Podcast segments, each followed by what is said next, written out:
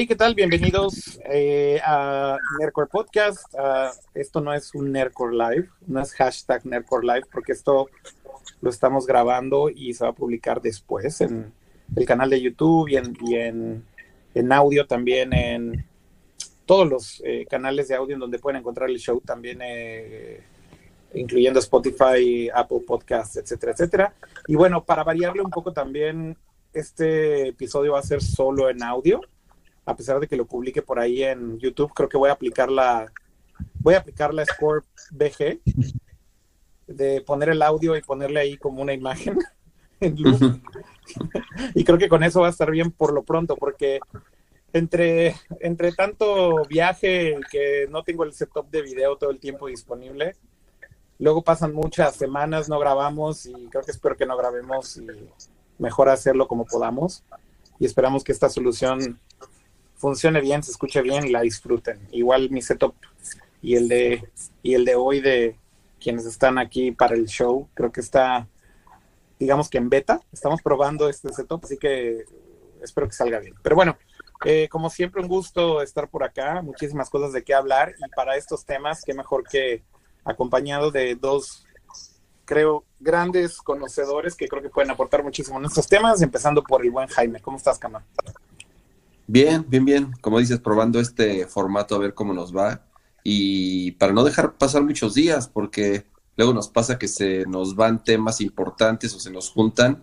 Entonces, por lo menos así eh, podemos platicar y, hay que nos digan qué opinan de este formato.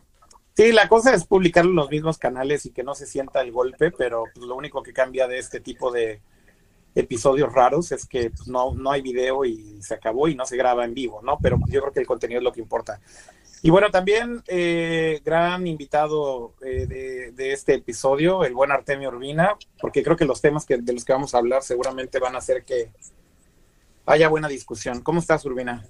Hola, ¿qué tal? ¿Cómo están? Un gusto, como siempre, estar por aquí.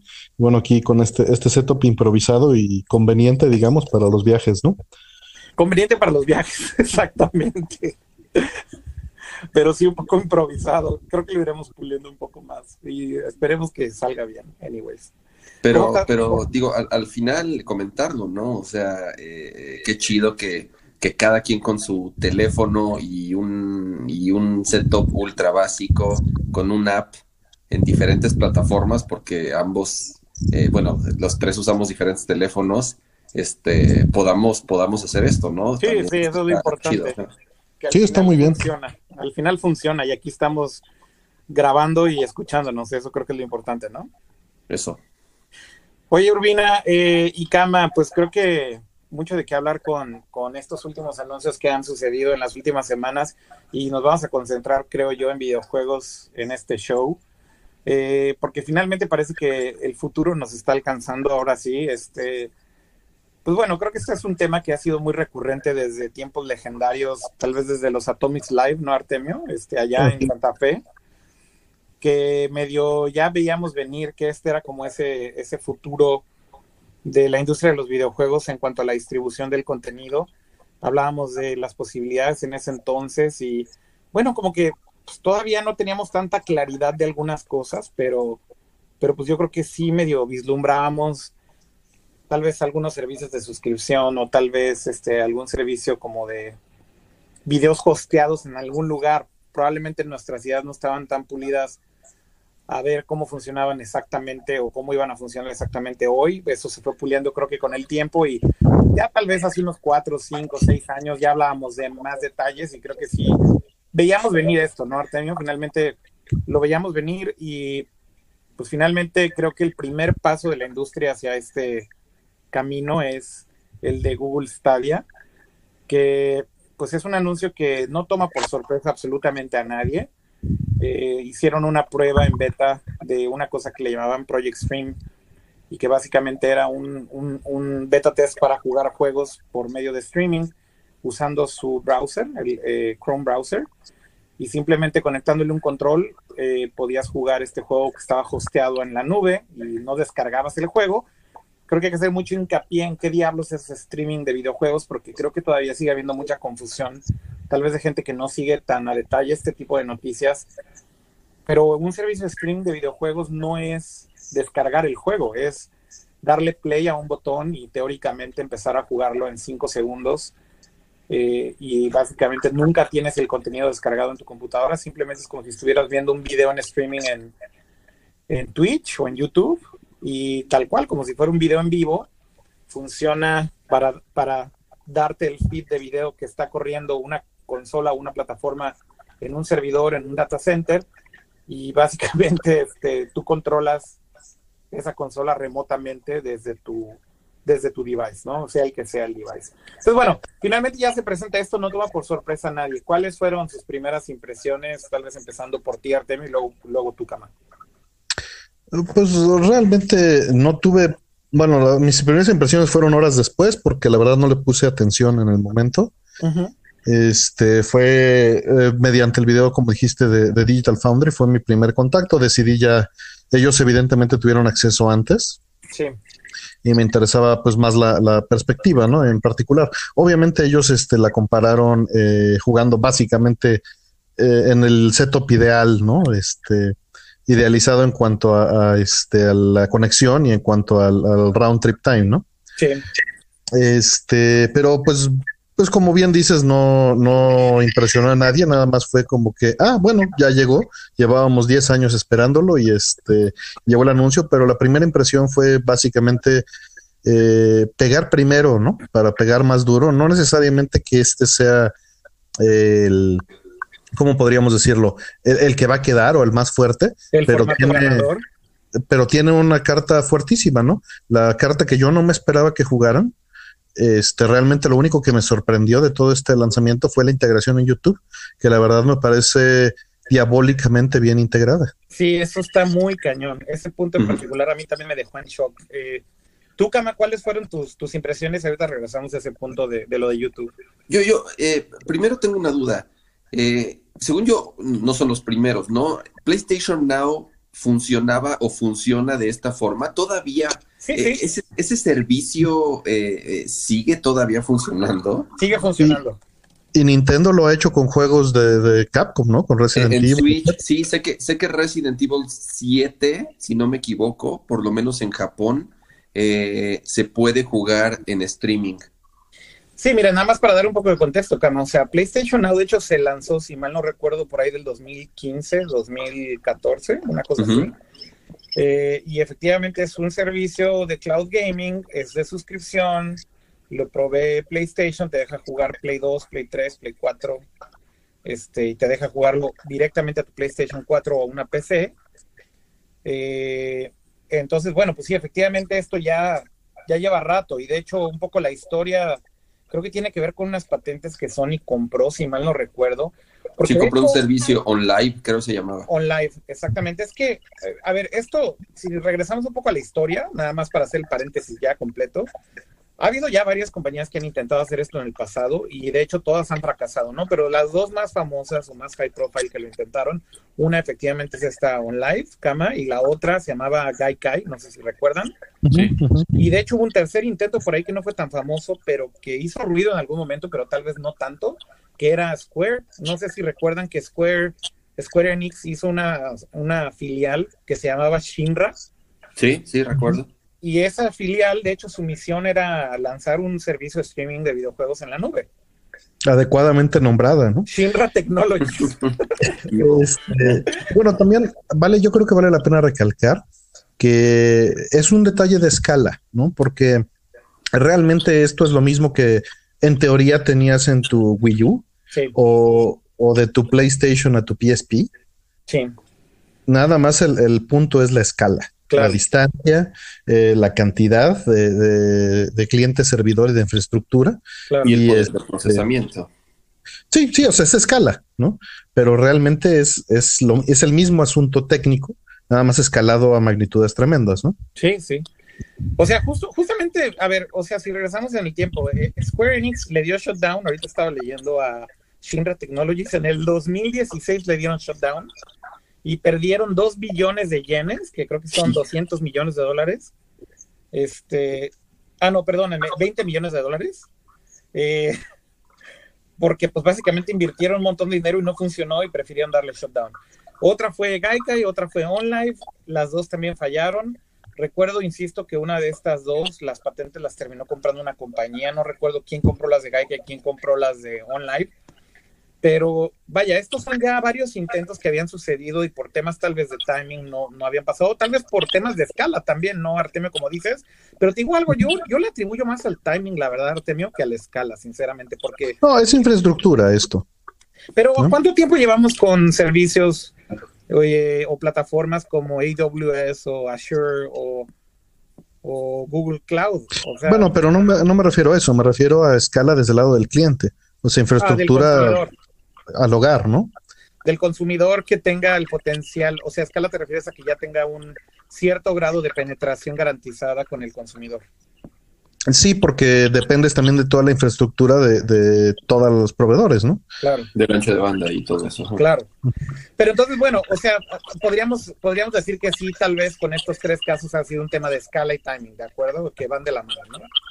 Sí, no, no estaba, no estaba listo, ¿no? El momento.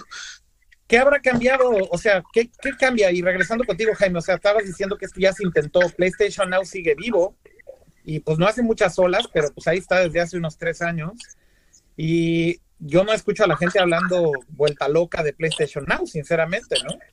Mm, es que, es que eh, yo creo que, como dice Artemio, son varios factores. Eh, primero, PlayStation Now no dejas de estar jugando algo que podrías jugar con cierto costo accesible todavía en tu casa. O sea, comprar un PlayStation eh, de cierta manera no se compara a tener una PC de tres mil, cuatro mil o cinco mil dólares o más, con, con, una tarjeta de video de última generación, para poder jugar eh, juegos en 4K, AAA, a 60 cuadros por segundo. Eh, y Entre comillas.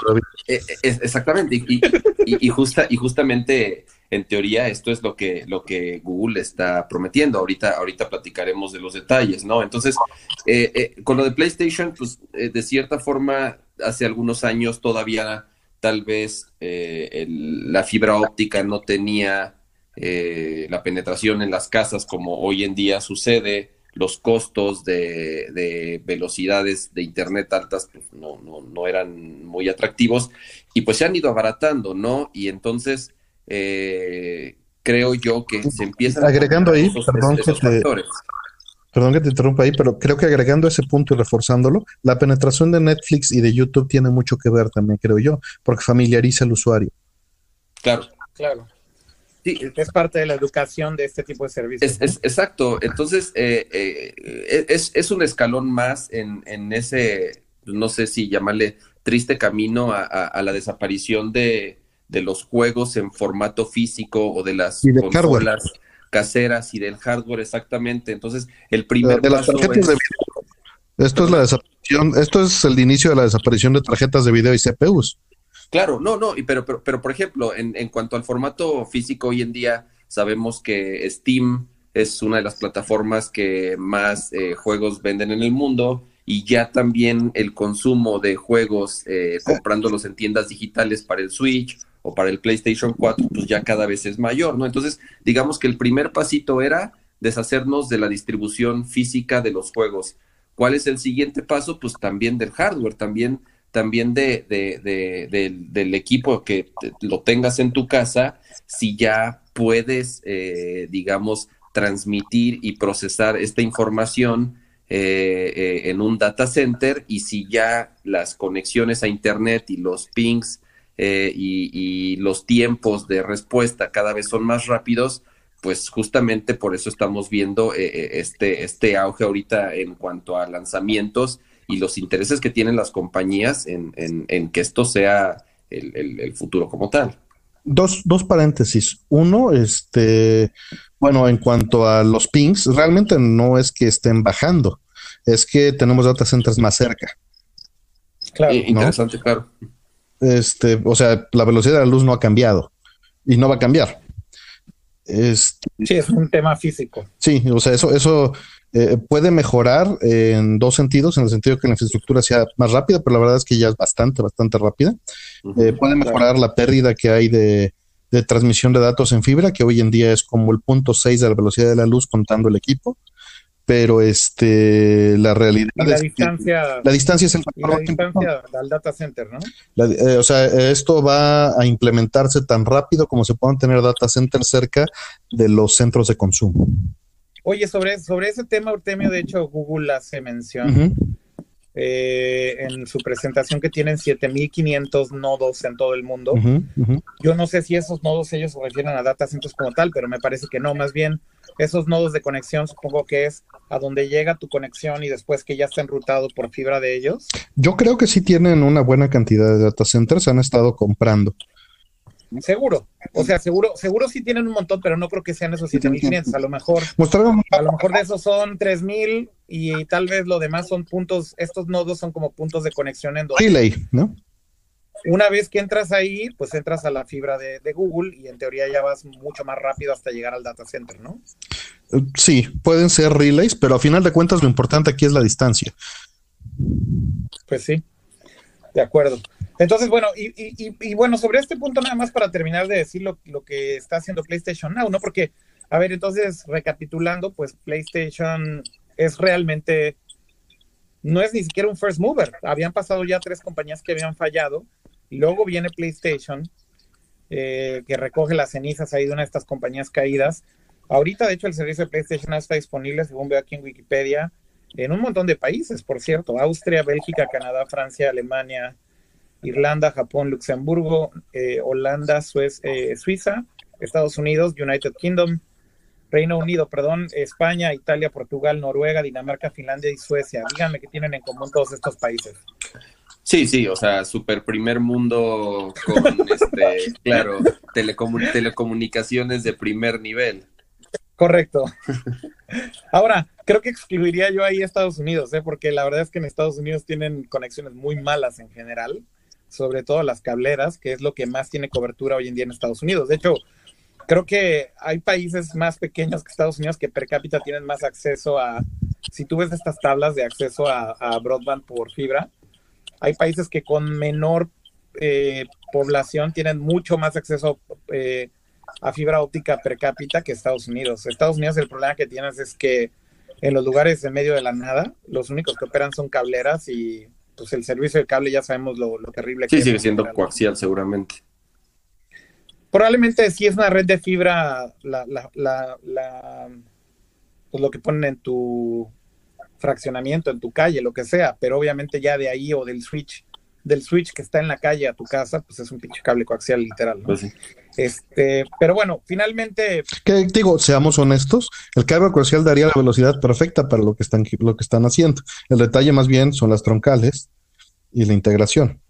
Porque, o sea, Pero no hay mucha, no hay mucha degradación urbina de ese switch Mira, en tu casa si es coaxial. ¿cuánto, cuánto te da un cable Ethernet?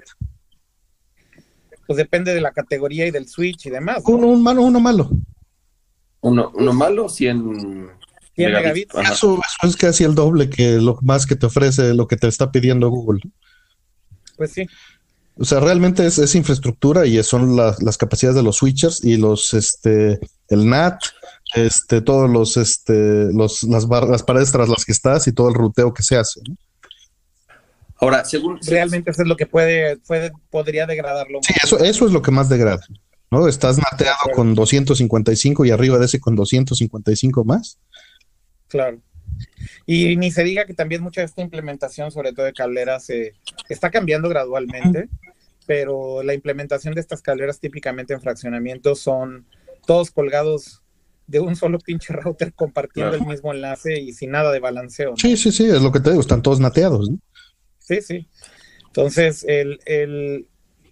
a eso te referías con nateado, sí te entiendo. De- perfecto. que- Pues sí, los sí, segmentos todos están están en una nata, uno ajá. encima de otro y, y todo, y tienes allá 254 personas compartiendo. Al- contigo Tienes esa- 255 árboles de 255. Correcto, es exponencial. Entonces, bueno, finalmente el- el- a lo que voy es, no, PlayStation lleva un rato ahí con esto, entonces digamos que ellos podrían considerarse como los first movers, los primeros que actuaron y tienen tres años. Entonces digo, Google llega después a la fiesta, pero creo que el anuncio de Google tiene, creo yo, mucha más importancia por la posición en la que Google está. ¿no? Y- Eso es lo que tiene fuerte. Adelante, adelante. Eso es lo que tiene fuerte, pero falta un, un jugador muy importante, ¿no? Pues Amazon. No, Los alguien que también tiene el o- poder, Microsoft. También. Ah, ya, ya. Pero pues es que, a ver, la, la, la compañía con más infraestructura en el planeta ahorita de, en la nube urbina es Amazon. Claro, claro, pero ¿quién es el que tiene todos estos servicios y ya el punto de venta directo? Microsoft. Ah, Microsoft, sin duda, pero también, a ver, ¿por qué crees que Amazon compró Twitch? Bueno, O sea, pero tú sabes que Amazon le vende los servicios a Google y le vende los servicios a Apple. O sea, ellos ganan de todas maneras. Pues ellos ganan de todas maneras, pero creo que lo- yo lo que he tratado de insistir mucho es que me parece que estas compañías que son compañías de infraestructura online y que sin duda alguna la más grande es AWS de Amazon, después posiblemente sea Microsoft con Azure y la tercera o tal vez hay un empate entre Azure y, y la- el tercer lugar sería Google. Sí. Obviamente, para, para mí lo, lo que es interesante de todo esto es que ellos están en una mucha mejor posición, creo yo, que cualquier otra compañía de videojuegos y creo que eso incluye a un Nintendo, incluye a un PlayStation, justamente porque son compañías que no se especializan en este tipo de servicios online y digo, pues lo hemos visto con Nintendo, lo trágico que es, todos sus servicios online son una, una basura, una burla, ¿no? Este, se sienten como servicios hace 10 años. Obviamente ellos con, con mucha de la filosofía de Nintendo, de la privacidad y la seguridad de los usuarios, también creo que se jactan de, de eso, pero creo que al final también eso no justifica la mala implementación que tienen de sus- servicios online. Eh, y por eso digo que están en una mucha mejor posición estas compañías. Por eso digo que Google, el hecho de que presente Stadia eh, y por lo que representa Google por su infraestructura, creo que es mucho más relevante para la industria que tal vez todas las demás, estas que pasaron por ahí como Square Enix, qué chingados. 30 millones de dólares de inversión que son contra Google. Nada. Pero ahí recalco, lo importante es YouTube. Eso es bien importante regresar a ese punto, Urbina. A ver, ¿por qué no hablamos de eso? Porque creo que eso fue un movimiento bastante inesperado, creo yo. A mí me sorprendió muchísimo y creo que es un punto clave de la distribución del servicio, ¿no? Sin duda, porque aplastas a todo el mundo. O sea, tú estás viendo el stream de, no sé, de Jaime y te aparece ahí join o play the same game, ¿no? Entonces, le das clic o, o un share en Twitter o en donde sea, le das clic y puedes empezar a jugar el juego, si tienes el servicio, por supuesto. Claro. Pero pues esa distribución pareciera inmadreable, ¿no? Sí, sí, o sea, ¿cómo, le- cómo le ganas a eso, no? Esa Es- oportunidad. Claro, es, es, es, es el mismo principio, eh, o por lo menos muy similar al de, al de las App Stores. O sea, tienes las tarjetas de crédito de, y estás en el bolsillo de billones, bueno, millones de personas a un clic de distancia para que te den su dinero y, y en ese instante eh, compren o bajen, o en este caso jueguen, ¿no? O sea, eh, YouTube tiene es el, el servicio de video, obviamente, no, no solo de video, sino es de los servicios en general más utilizados del mundo. Entonces, Bueno, es el segundo, es el segundo search engine más grande del planeta. exactamente, de ¿no? Google. Entonces, es- este, co- como dice Artemio, no, no, o sea, nadie te gana, nadie te gana en ese sentido. Ahora, ¿cuál es, cuál es mi, duda principal? Y, lo digo porque yo no vi el, el, video de Digital Foundry, conozco lo que hacen. Eh, seguramente hicieron un, un análisis o un escrutinio ahí de- de- dentro de lo que pudieron por lo que les proporcionaron, como dice Artemio, seguramente lo que les proporcionaron fue así el, el, la infraestructura perfecta para que todo se ejecutara de la mejor manera, pero, pero si ese es el caso, ajá, ¿a, qué nos enfrentamos? ¿Cuál es el, el delay? ¿Cuál- Porque es lo que siempre nos, nos dio miedo de este tipo de tecnologías, ¿no? El voy a sentir el lag, se va a sentir lento, no es como jugar este con el hardware en persona. En este caso, ¿qué promete Google? O sea, ellos dicen, es, es muy curioso porque aquí cabría la pena mencionar, valdría la pena mencionar lo que dijo John Carmack. Y es que la gente lleva 15 años acostumbrada a jugar mal en televisiones no calibradas. sí, ya, ya, ya jugamos con delay, eso es un hecho. pero, pero con un delay terrible. Eh, y te, ahí te va la sorpresa porque está relacionada, Jaime. Corre a la misma velocidad que una tele mal calibrada. Corre, de hecho, también a la misma velocidad, Jaime, Ajá. con el mismo delay que si estuvieras jugando en un Xbox One X local en tu tele. Así conectado, me imagino, a un amplificador y del amplificador a la tele, entonces ahí ya hay unos milisegundos. Sí, mal calibrada la tele. O la tele no te mete nada de delay, gente. Todo el delay es, tu tele y el es procesamiento. Por el procesamiento. procesamiento. Pero, básicamente, Jaime, lo que es muy interesante de los resultados que dieron, y por cierto, haciendo ahí la aclaración, ahí los de Digital Foundry sí explicaron que el ambiente en donde probaron Stadia de Google sí era un ambiente controlado. Claro. De, hecho, pues, estaban creo que en las oficinas de Google para variar y además pues les dijeron pues tienes una conexión aquí súper estable que es de 200 megabits por segundo. No, seguramente estaban conectados por fibra óptica directo al servidor, o sea. No sé, güey. pero hay más no O sea, eso no lo sabemos, pero bueno, pues al final lo que ellos vieron es que con, se supone que con el setup de una fibra de 200 megabits por segundo, los resultados que ellos encontraron es que es el mismo delay que un Xbox One X conectado a una televisión mal calibrada. ¿De cuántos milisegundos hablamos? 140. 140, ¿no, Urbina? 138 o algo así, 160. Oye, eso es muchísimo. Bueno, o sea, eh, me sorprende que sea la norma, ¿me entiendes? O sea, no, bueno, digo yo. Eso es la norma. pero, esa, es la norma, eso es en teoría el, el, el, el el 98% o 90, no, incluso más, yo creo, de las personas que compran una pantalla nueva, así como viene de la tienda, la conecta y jamás se mete a los settings. Es más, le dejan prendido el, modo juego, en básico. le, dejan, prendido el terrible movie mode ese para todas Ah, sí, exacto, exacto. Pero esto va más allá, es todavía más gacho de lo que estás pensando. ¿Tú, tú crees que este tiempo es de la consola con la tele? No es de la consola eliminando el lag de la tele. O sea, hay que entender que Assassin's Creed en un Xbox One X, debido a los engines que utilizan y al, frame buffer en que hacen, tiene 160 milisegundos de lag de base. Sin contar la televisión, sin contar la televisión. de la tele. Ajá. Exacto. Y por eso también muchos critican que la prueba de Assassin's Creed está, sí está un poco amañada, ¿no, Urbina? Porque es un juego que tiene un lag notorio. Pero yo creo, digo, no, no, este, no metiendo las manos al fuego por Digital Foundry precisamente, yo creo que quisieron poner el ejemplo de decir, miren, en el peor de los casos la gente ya está acostumbrada a esto. Exacto, o sea, la conclusión es lo que a mí me, se me hace interesantísimo, o sea, cuando tú ves la tabla de comparación con otras plataformas, justo la conclusión es esa, a ver, estamos jugando ya hoy en día con ese lag, y la gente en general está jugando con ese lag y nadie está llorando por ese lag.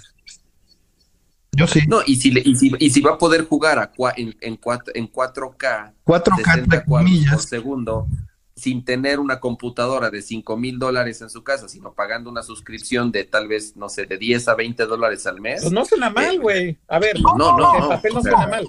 Nada más quiero ser honesto. no suena mal. Estamos hablando de 4K de la misma manera que Netflix te da 4K. Sí, es adaptativo. Hay que poner unas millotas, ¿no? Porque pues estás con compresión 420, estás este, destruyendo toda la información del, del bitrate, pero nominalmente estás recibiendo 4K y la verdad es que eso es lo que le importa a la gente. No le importa. pero, pero eso no, pero justamente lo que dices es que la experiencia al final puede ser que tenga un montón de artefactos, de, de artefactos de, de compresión y, y la gente que haga escalamiento, que haga de pronto escalamiento, en este, que baje la resolución bajo demanda según la velocidad. Eh, seguramente debe, debe, imagínate los cálculos que tiene que estar haciendo. Pues realmente se maneja como YouTube. YouTube lo que hace es que te está mandando los streams al mismo tiempo y si te atrasas en paquetes, pues te recodifica más abajo, pero los está generando. Sí.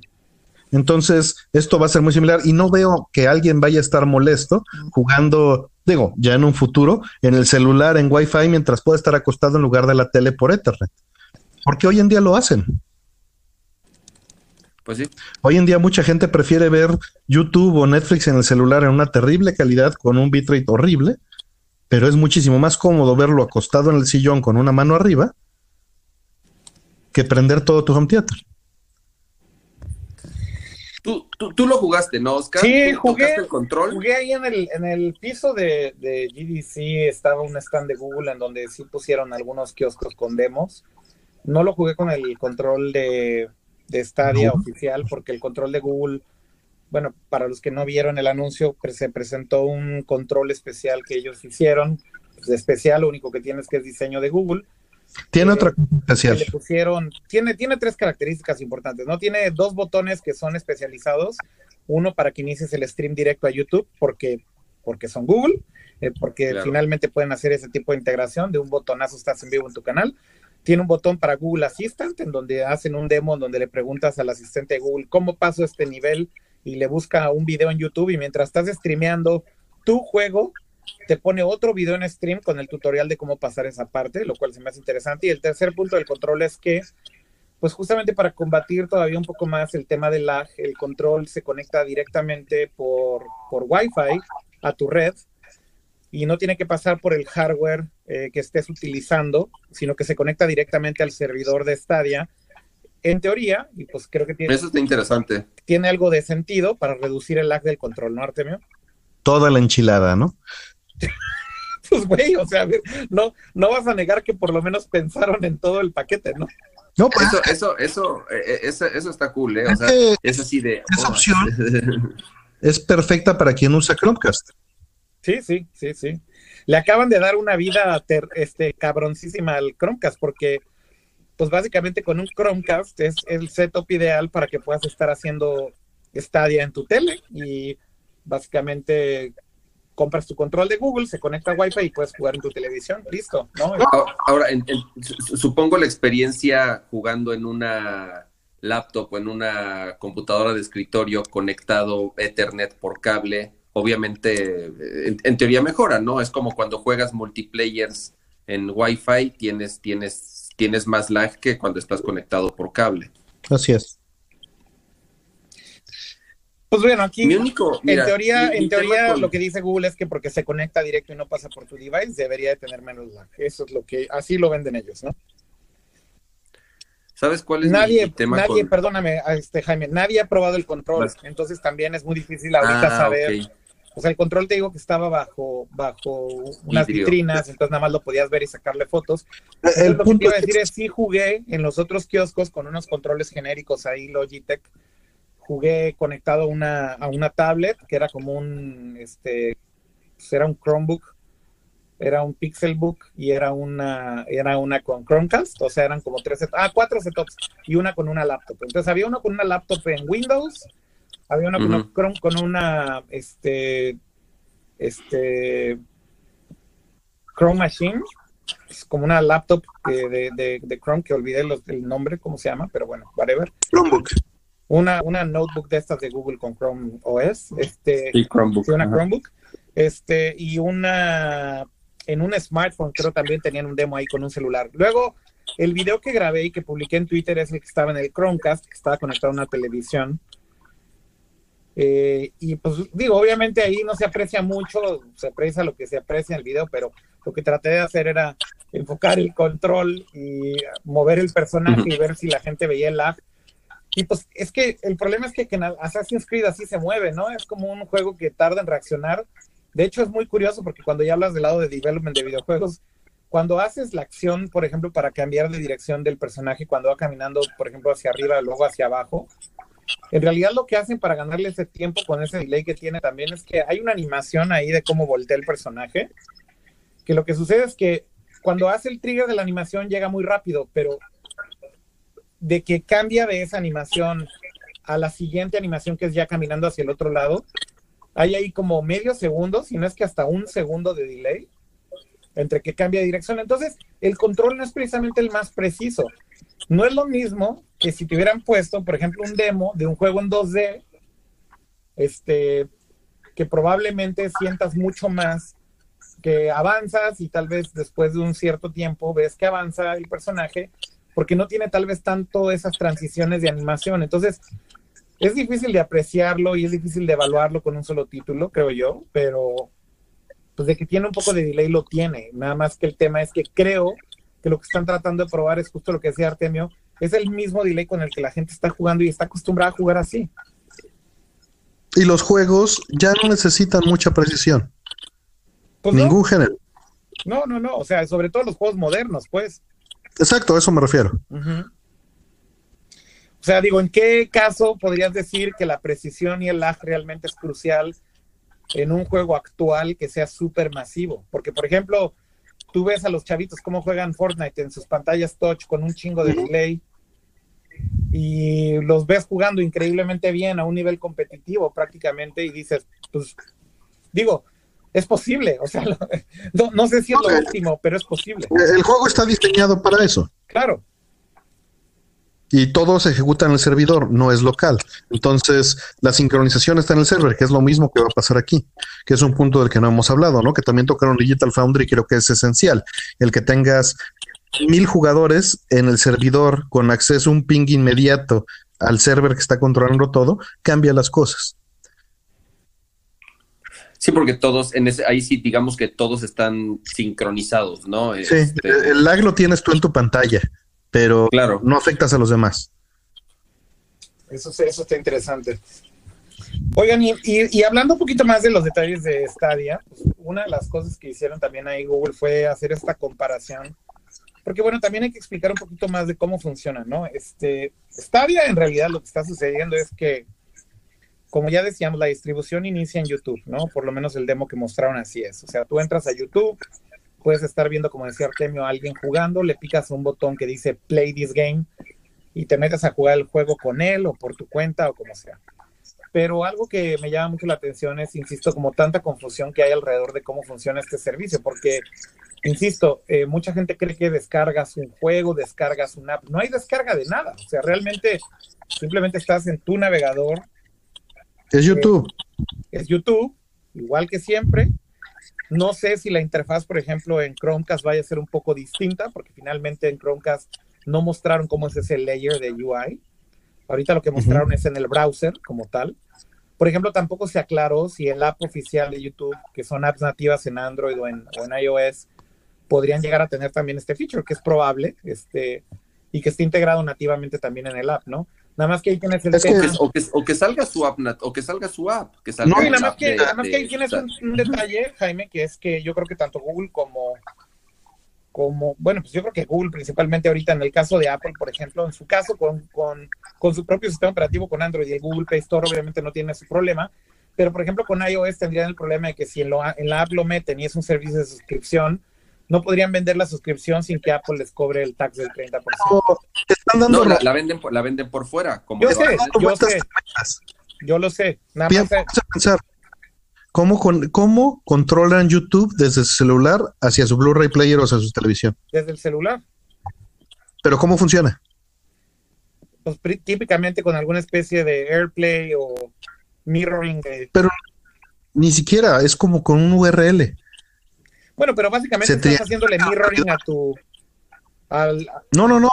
No, cuando tú estás controlando, o sea, si tú pones YouTube y le pones exportar hacia la televisión, no estás exportándolo hacia la televisión. estás le mandas el link. Le estás dando la instrucción que lo abra. Exacto, y cuando regresas también, y cuando das pausa y cuando das play también. Creo que como, no tiene... cómo funciona AirPlay es distinto, ¿no, Cama? Porque AirPlay sí es literal un, un redireccionamiento. AirPlay, AirPlay, sí, pero por ejemplo, todas las televisiones. Smart TV. Eh, Smart TV como tal, este, que tienen la aplicación de YouTube en particular. Exactamente, o sea, tú puedes utilizar tu celular como un control remoto y lo que hace es, le manda una instrucción y lo que hace es la televisión ya, pues, este, recibe la instrucción y, y hace la acción ya sea abrir el video, ya sea regresar, ya sea pausar, ya sea todo, pero como tal es, es este, no es que estés streameando de tu teléfono a, la tele. AirPlay sí, AirPlay sí es un stream. Aquí va este punto, Urbina. ¿Mm? Ah, a que no tiene por qué haber diferencia. No tienes por qué actualizar las apps. Funcionas igual. O sea, tú lo que dices es que estás en tu app, y simplemente le das play ahí y le manda el URL al Chromecast, entonces la experiencia no va a cambiar absolutamente nada. Es un stream. Ok, ya te entendí. No es bidireccional. El control es el que es bidireccional. Entonces, por eso es que no hay ni siquiera que hacerle un layer adicional. Simplemente lo, lo manda el URL y el control detecta en dónde estás jugando y te pones a jugar. Por eso es diabólico. Claro. Ahora, hablando de esta experiencia, lo que les decía que creo que vale la pena tocar rápido el punto es que mucha gente, insisto, no se explica tan bien cómo funciona, pero básicamente cuando tú estás jugando un juego en un servicio de cloud gaming, como en este caso Stadia, inicias esta sesión, le das play o le haces, mandas el URL a tu Chromecast, lo que sea, lo que estás haciendo básicamente es conectándote a una consola que está en la nube. ¿Están de acuerdo con esto? O sea, básicamente... A, a un Blade server. Pues bueno, pero como lo, como lo ponen ellos, Urbina, es que son instancias individuales, aunque estén agrupadas, ¿no? O sea, este. No, no, pero vamos, es un Blade server y estás corriendo en uno de los es Blades. Un Blade server, exactamente. Por eso digo que es una instancia individual que está agrupada en un data center. Pero, pero a lo que voy con esto es que ellos sí hicieron mucho alarde de que estos Blades que están haciendo, o estos servers, o estas instancias que son individuales, porque al final cuando tú estás jugando ese juego, si lo estás corriendo en 4K, HDR, lo que sea, pues hay una máquina que lo está rendereando en la nube. Y pues imagínate que es una consola hecha pizza, este, con un formato como Blade, justamente como son los servidores en los data centers.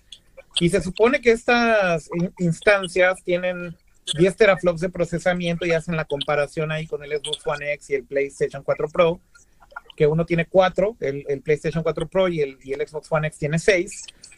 Pues para hacer un poco de alarde de que además son instancias mucho más potentes, ¿no? Sin embargo, aquí creo que lo curioso es que, o sea, ¿qué más da que la instancia sea más potente si al final la experiencia de tu conexión puede ser que veas artefactos de compresión de video cuando estás jugando, güey? Bueno, hay, hay dos factores. Uno, uh, acuérdate de este concepto que, que, ya empecé a odiar de cómputo elástico.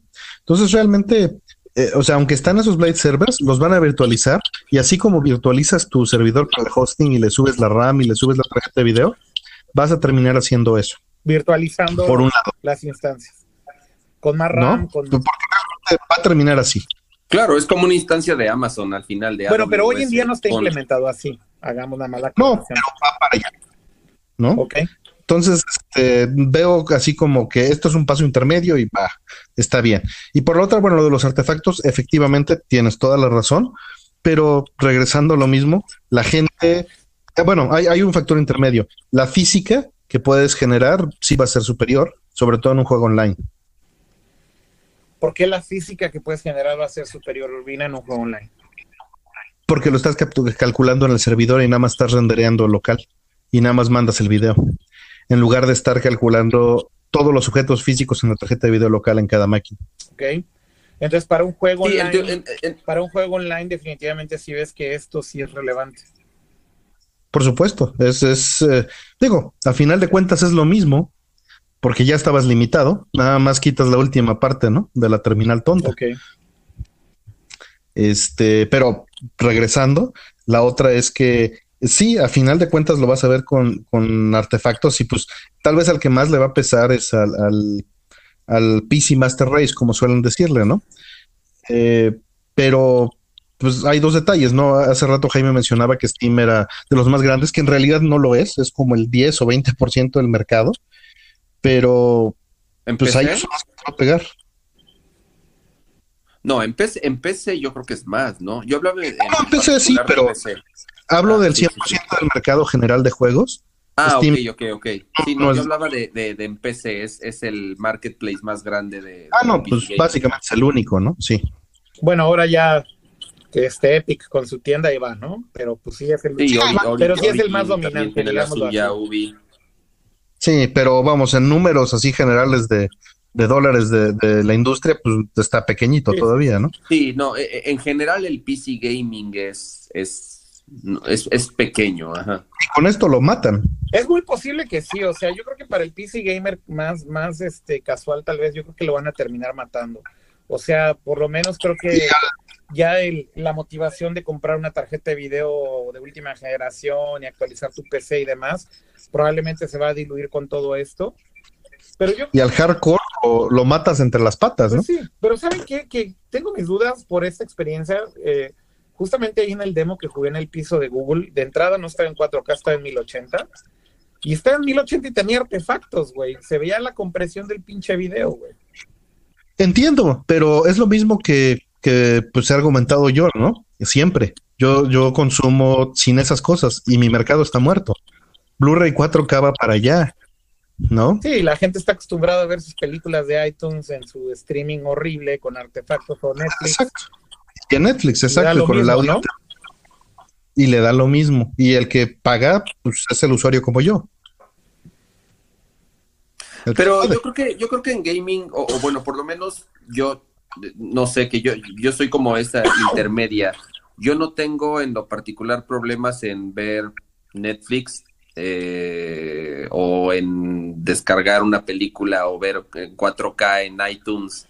Eh, sí, entiendo que viene comprimida, entiendo que no es lo mismo verla en un eh, Blu-ray este 4K en tu reproductor, pero creo yo que, que no es tan mala la experiencia de, de, una, por lo menos ya vienen en HDR, Netflix, o no lo sé, por lo menos yo siento que no es tan mala la experiencia o no se compara la experiencia de ver una película en Netflix, ajá, eh, a jugar en un, o sea, jugar con, en, en un stream con lag, que no tengas como tu hardware ahí. No, no lo sé, yo por lo menos yo estoy en esa en esa posición en la que yo siento que no podría jugar en stream o por lo menos eh, eh, ahorita no estoy tan convencido de que yo le pueda entrar, no no no me siento eh, como target de eso, de nuevo, porque tal vez soy un poco más, no tan purista como tú, Artemio, pero por lo menos sí, sí, este, eh, me, gusta eh, jugar bien, eh, por lo menos dentro de lo que cabe. Y el tema de las, y, no pero no tengo problema en ver una película en Netflix, ¿no? Claro, o sea, solo, solo es una cosa te importa y la otra no. Pero a final de cuentas, la mayoría de gente no le importa ninguna de las dos, porque implica un esfuerzo extra en su vida y una, un estrés que no necesita. Pero entonces el tema yo creo que es el qué tipo de juegos van a ofrecer, ¿no? Pero es lo mismo que iOS. O sea, tú puedes decir todo lo mismo que estás diciendo, lo puedes decir, y sin embargo el 50% del mercado hoy en día está ahí. Sí, eso sí. No, y además, ¿No? creo que el tipo de juego que van a ofrecer es evidente cuál va a ser, Cama. O sea, a ver, pues es juego online y triple A y estos hits que al final del día son los que mantienen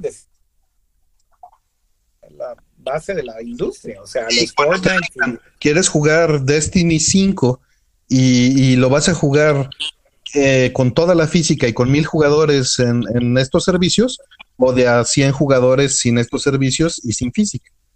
¿Qué vas a decidir? Sí, claro. Ahora, ¿se, podrá jugar? mencionaron algo, si, si, se puede jugar con mouse y teclado o solo con el controlillo. No lo dije. Por lo pronto solo el control. Por lo pronto solo el control, controles genéricos y, y el control oficial de, de Google mi, perdón. Mi tema principal con el, con el stevia, stevia. El stevia. Es, es, eh, güey, Google, Google son los reyes de matar proyectos, güey. Ajá, sí, es muy cierto. Abandona Orkut, la fibra, todo esto, ¿no? O sea, en, cualquier momento se aburren y, y, dejan de darle soporte al servicio y lo matan, güey y lo mandan al, cementerio de los servicios muertos de Google. Pero tienes a Microsoft, tienes a Sony, tienes... Exacto, o sea, a ver, ellos son un mover que está llegando un poco tarde a la fiesta, ya lo dijimos, PlayStation está con PlayStation Now desde hace rato, Amazon seguro está preparando su jugada con Twitch y debe de venir inminente también ese putazo. Este, evidentemente ya Microsoft sabemos que está trabajando un servicio, lo anunciaron desde el E3 del año pasado. Eh, han, han, hecho muchos teasers, de hecho, unos días antes de que se presentara, de, que se presentara Stevia, eh, Microsoft hizo otro teaser de cómo funciona xCloud, que es el nombre del servicio de streaming de, Microsoft. Tienen alianza con Nintendo, ¿no? Y además en alianza con Nintendo, sí, porque ahí parece que están jugando, le llamo al partner. Yo creo que con, con razones bastante justificadas de los dos lados, ¿no? Claro, claro están haciendo muchas cosas juntos, creo yo, porque a Nintendo no le queda de otra. No, no tienen de otra. Y yo creo que también Microsoft se puede beneficiar mucho de esa relación. Y Microsoft ha cambiado mucho en estos años. Microsoft realmente ahorita es el niño bueno. Sí, es la plataforma que juega bien con todos y justamente por eso el anuncio de que va a llegar Xbox Live a, a Switch, por ejemplo, que eso es algo que mucha gente no termina de procesar, pero lo que significa es que están abriendo un SDK para que integres Xbox Live Arcade o layer de los servicios de Xbox Live, perdón, no Arcade, Xbox Live, a, tu juego y pues básicamente pones tus credenciales de Xbox Live y estás jugando en el Switch y puedes este, estar comunicándote con, con, tu party y demás. Como sí, sí, y, gana, y ganas achievements y todo. No sé si los achievements, pero por lo menos el layer de comunicación sí. Supongo que los achievements también, porque integras todo, no puedes integrar una parte nada más. Y al final de cuentas es una puerta para Xcloud. Claro, totalmente. O sea, si al final del día mañana anuncian Xcloud en Switch, no le espantaría creo que a nadie, ¿no, Urbina? No, no, para nada. Es lo que yo espero que pase. Yo también, de hecho. O sea, estoy casi seguro de que por ahí viene el anuncio también y que el Switch va a ser un cliente más con una app oficial para Xcloud y puedas jugar tus juegos de, de, Xbox ahí. Y seguramente también ese deal ha de tener algo que ver con algo que Nintendo tal vez esté viendo, con un futuro tal vez en donde tuvieran que depender de un servicio de streaming.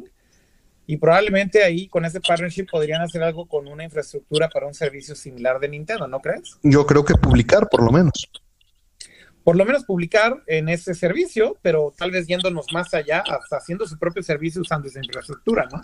Sí, que bueno, es nada más ponerle una skin, ¿no? Sí, sí. Sí, sí, tendrían que, sabemos que Nintendo para nada es bueno, este... Pero no necesita ni entrar. No, exacto, o sea, imagínate, Kama, que justo como dice Artemio, el plan macabro es, yo te dejo poner este xCloud en el Switch, y mañana me deja resquinear ese mismo servicio que por cierto está ya hosteado en tus servidores, nada más que va a correr mis pinches juegos. Claro.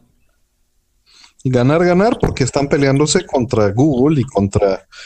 La verdad también, digo, no lo hemos mencionado, pero pues Apple llega muy atrasado, ¿no? Y llega con otra, con otro son, ¿no? No sé si quieren ya hablar de ese tema también, pero nada más para rematar ahí este tema de Nintendo, hace todo el sentido esto. Insisto, yo no me espantaría que veamos Xcloud en Switch y yo no me espantaría que o, o resquinien Nextcloud y lo hagan el servicio de streaming de Nintendo o hagan algún otro tipo de alianza con, con ellos, ¿no? Este, eh, de alguna manera para beneficiarse de esta plataforma. Como dices, Artemio, tal vez hasta en Nextcloud y se acabó, ¿no? Sí, sí, sí, es completamente viable porque están peleando contra gigantes y por eso me resaltó el mismo tema de Apple, ¿no? Que es un gigante. Puede ser que justo puede ser justo que además ya tiraron la toalla, ¿no? Que saben que no tienen cómo competir por ese lado. Efectivamente, y Apple está en una circunstancia similar, por eso lo mencionaba. Pues mire, de, de, Apple, digo, no sé si hay algo más de, de, de Stevia, de Stadia que platicar, pero creo que a grandes rasgos esto fue. Bueno, hay detalles que no se mencionaron, también hay que decirlo. No sabemos cuánto va a costar, no, sabemos la fecha exacta de lanzamiento. Eh, bueno, no se saben. ¿No? Que dijeron que iba a haber muchos planes. Algo así como pago mensual, pago por hora, pago diario, compra completa. Todos esos son rumores, Urbina, porque en realidad no hay ningún anuncio. Yo creo que en E3 van a decir, ¿no? ¿Mande? Lo dijo el presidente de Ubisoft. Sí, pero o sea, mientras Google no decida cuál es el modelo de negocio, yo creo que son puras especulaciones. Y al final del día, pues aunque sean partners, muchas veces tú sabes que filtran cosas que cambian de última hora y yo lo que diría es que mejor con moderación. Pues digamos que no hay un anuncio oficial por parte de Google todavía. Lo, que, lo que, van a hacer obviamente es, lo, lo, que van a hacer es obviamente paquetearte este YouTube Premium con YouTube Music, con Stevia, y obviamente. Si le sigues diciendo stevia, güey, creo que se le va a quedar forever. Güey, es, es, es, la perfecta analogía. Es como en vez del azúcar falsa, es el gaming falso, güey. pero llevamos 10 años de gaming falso, Jaime. sí, entiendo, entiendo. Oigan, este. Bueno, pero no hay precio todavía oficial. Eh, bueno, dice Artemio que por ahí comentó el presidente de Ubisoft que va a haber distintos tiers. Eso hay que tomarlo con dos granos de sal. Este, o de azúcar falsa. o de azúcar. Y también no sabemos el catálogo de juegos, por cierto, porque solamente se anunció, tenemos juegos, tenemos Doom. Básicamente, acabó el lanzamiento. Todo lo que corre en Unity y todo lo que corre en Unreal.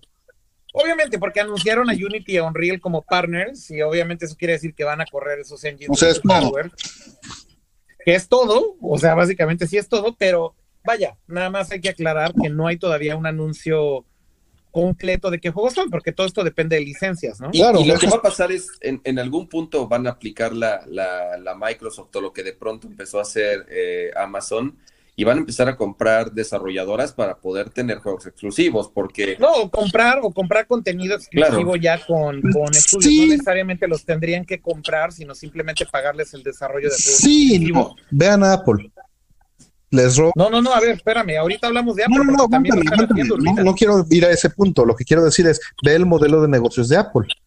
O el de Valve. No los compras, les bajas el 30%. No, no, pero a ver, eh, yo creo que aquí sí hay que aclarar. En el caso de Google eh, con Stadia, muchas de las juntas que tuvieron en GDC fueron para comprar contenido. ¿Qué? Porque quieran exclusivas, para jalar gente. Y no necesariamente son solo exclusivas, en algunos casos pueden ser multiplataforma.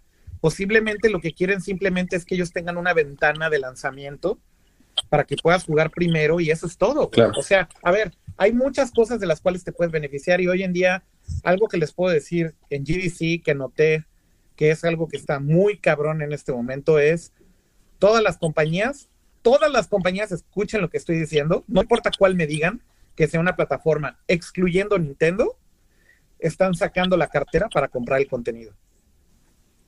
Pues sí. Y esto es algo que debería decir que es sin precedentes, porque al ver que Google está sacando la cartera, al ver que Microsoft va a sacar la cartera, al ver que Amazon va a sacar la cartera, al ver que Epic con su tienda está sacando la cartera, pues, pues ahora sí los madrazos ya están más de a de veras, güey. Pero tú sabes que esto, o sea, hay, hay otro factor que quería tocar, y es que esto es porque se tienen que bajar los pantalones ahorita, porque la tirada es la mismita que con Uber y con Airbnb, ser monopolio para subir los precios. Sí, pero eso no tiene mucho que ver con el catálogo, Urbina. O sea, no, no, pero sí con la oferta ahorita. Con la oferta ahorita sí, porque tiene que haber demanda. obviamente, o sea, si no logran hacer esa oferta a un nivel interesante, no va a haber clientes. Me queda claro. Pero, pero creo que también, habiendo tanta competencia en el mercado y tantas alternativas, la única que les queda es ir con los developers y como decía Jaime, o los compras, que sí pasa en algunos casos, en el caso de, de, Stadia, no solamente podría ser una posibilidad que compren estudios, pero también están formando su propio estudio. Es la razón por la cual se llevaron a Jade Raymond y tiene un título de vicepresidente en Google, básicamente para hacer el área de producción. De, de hecho, se llama eh, Stadia Studios o Google Stadia eh, Entertainment o una cosa así, que esencialmente lo que van a hacer es montar un estudio de videojuegos para hacer contenido propio. Eh, pero más allá de esto, es, es un tema de ventanas de exclusividad exclusividades de plataformas y asegurar contenido en tu plataforma. Eso es básicamente lo que están haciendo todas las compañías. Y ahí sí, y ahí sí, justamente entra el tema de Apple y, y, ya si quieren nos, nos, nos están de acuerdo, nos seguimos con eso, porque, porque parte de esto que lanzó Apple fue eh, justamente financiar un montón de desarrollos para tener también juegos exclusivos en su plataforma, ¿no? Entonces, Correcto, que también déjenme aclararles algo, Jaime, esto también es sin precedentes de parte de Apple. Exacto. Tiene que cambiar, ¿no? Sí, sí, o sea, a ver, Apple nunca, nunca en su historia del App Store, que son 10 años, habían metido un pinche dólar en una producción de un juego o de una app. Claro, que, que aquí cabe también resaltar algo interesante contrastar esto contra la industria del cine y de la televisión, ¿no? Que ahorita va a sufrir una crisis muy fuerte el próximo año. Este, Netflix pues lleva años en caída y va de picada. Eh, van a entrar los demás servicios y, y, esto es muy similar porque es análogo en, varios niveles, excepto en cómo se está manejando, porque el contenido se está comprando para ser multiplataforma en los videojuegos y en cambio en los servicios de streaming no. Pues bueno, multiplataforma entre comillas, Urbina, porque mira, por ejemplo, muchas de las exclusivas que está. Vamos a, si quieren, vamos a hablar rápido de qué fue lo que anunció Apple primero para dar todo el contexto y después ya regresamos como a qué está haciendo Apple con el contenido, ¿no? Este, y también hablamos un poco de esto que dices de la industria, que me parece muy interesante, Artemio, porque sí hay muchos cambios, efectivamente, ¿no? el, anuncio de Apple, en resumen, eh, digo, fue parte de un evento de, de servicios. Yo creo que esto habla mucho de, esta nueva fase a la que está entrando Apple a convertirse o tratar de convertirse en una compañía de servicios. ¿Por qué? Porque ya no venden suficientes iPhones, porque hay una, un tema muy real de saturación de mercado con el tema de devices, porque los devices cada vez se han hecho más caros para compensar la caída en ventas que han tenido para seguir ganando el margen que tenían antes o las utilidades que tenían antes. Entonces, bueno, no le queda de otra Apple más que convertirse en una compañía de servicios. Creo que esto es algo por la que muchas compañías grandes han pasado en su historia, y empezando por Sony, eh, cuando Sony se volvió un gigante en los electrónicos y tenían billones y billones de dólares, lo primero que hicieron fue comprar estudios de producción de cine, comprar estudios de producción de música y meterse en otras industrias. Entonces, no es nada nuevo que una compañía de tecnología se meta al tema del contenido o al tema de los servicios. Y en este caso Apple presentó un montón de cosas y una de estas cosas que presentó, que es lo relevante para el, episodio del día de hoy, fue Apple Arcade. Apple Arcade, a diferencia de lo de Google, no es un servicio de streaming, es importante recalcar esto, hay mucha confusión y he visto a medios y otros podcasts y tweets y demás que no entienden bien qué es lo que está pasando. No es un servicio de streaming, es un servicio de suscripción, de los cuales también, por cierto, no dieron detalles de cuánto va a costar, no dieron detalles de cómo se va a hacer la división del profit o del revenue para los eh, developers que sean parte de esto, pero es como un paquete, ¿no? Es algo así como una especie de, suscripción a Netflix. Eh, la analogía perfecta creo que puede ser lo que hace Microsoft con el Game Pass. Pagas una suscripción mensual, tienes acceso a un catálogo que está en la nube, pero descargas los juegos. Y de hecho Apple hizo mucho alarde en decir, como no es streaming, lo puedes descargar a tu teléfono, puedes jugar offline, no importa en dónde estés, tienes el juego descargado y mientras sigas pagando tu suscripción, puedes seguir jugando. Eh, ¿Cuántos juegos va a haber en esta suscripción o cuántos van a estar incluidos? No se sabe, no se anunció. ¿Cómo va a funcionar la suscripción? ¿Cuánto va a costar? No se comentó. Simplemente anunciaron que el servicio se va a lanzar en el otoño de este año. Y lo que hicieron fue que presentaron un showreel de un, de un, un video con varios juegos. Varios de estos juegos, inclusive en el comunicado lo menciona Apple, financiados por Apple. Claro. Y, y de hecho el comunicado dice Apple está invirtiendo en, el desarrollo de estos juegos y claramente se ve que hay muchos de estos juegos que son exclusivos. Ejemplo concreto, por ejemplo, el de... Eh, el de Sakaguchi. Ajá, el de Sakaguchi. Básicamente lo que decía el comunicado, eh, después de este pequeño problema técnico, pero ahorita ya pegamos el audio y deben de haberlo escuchado más o menos bien ustedes, lo que decía el comunicado es que Apple está pagando por este desarrollo de algunos de los juegos que se presentaron para su servicio que ya les decía, creo que es algo sin precedentes también y, es un cambio radical en cómo Apple está haciendo esto. Hay varias motivaciones por cuales lo están haciendo y creo que se pueden discutir también aquí. Pero bueno, eh, interesante ver que están pagándole, por ejemplo, a Miss Walker, que es el estudio de Hironobu Sakaguchi, el creador de Final Fantasy, para hacer un juego exclusivo para Apple Arcade, entre otros tantos juegos que son exclusivos. ¿no? Algunos otros que se mostraron en el Reel, de hecho son juegos, por ejemplo, que ya estaban anunciados para Switch. Eh, y quiere decir que ahí a lo mejor Apple está tal vez co-participando con estos estudios para financiarles una parte tal vez del juego, no completa, pero pidiéndoles tal vez una exclusividad en mobile, me puedo imaginar. Eh, entonces, bueno, eh, no hay muchos detalles acerca del servicio, sin embargo, sabemos que es de suscripción, contendrá un catálogo de juegos y vas a poderlos descargar y jugar offline. Sí, como dices, no, no, no dieron mayor detalle más que una fecha aproximadamente de lanzamiento.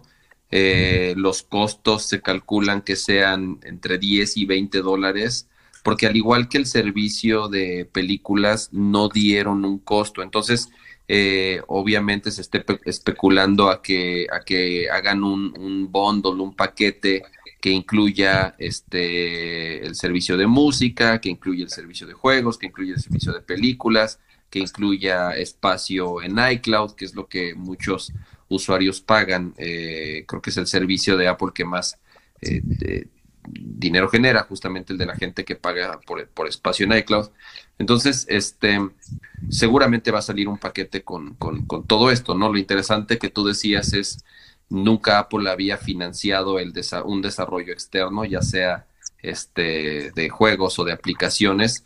Entonces es, es, es, es este tema de tener contenido exclusivo o por lo menos un contenido eh, lo suficientemente interesante para que la gente se suscriba al servicio. Pues sí, eh, no, yo creo que podemos empezar a hablar ya un poco de los puntos que mencionaba Artemio con respecto a, a estos anuncios, ¿no, Urbina? Porque decías que está cambiando la industria y están cambiando las compañías y hay muchas similitudes con lo que está haciendo Netflix hoy en día de cómo le están tratando de meter dinero a su contenido propio. Pero pues tal vez ahí la pregunta es hasta qué punto es sustentable eso, ¿no?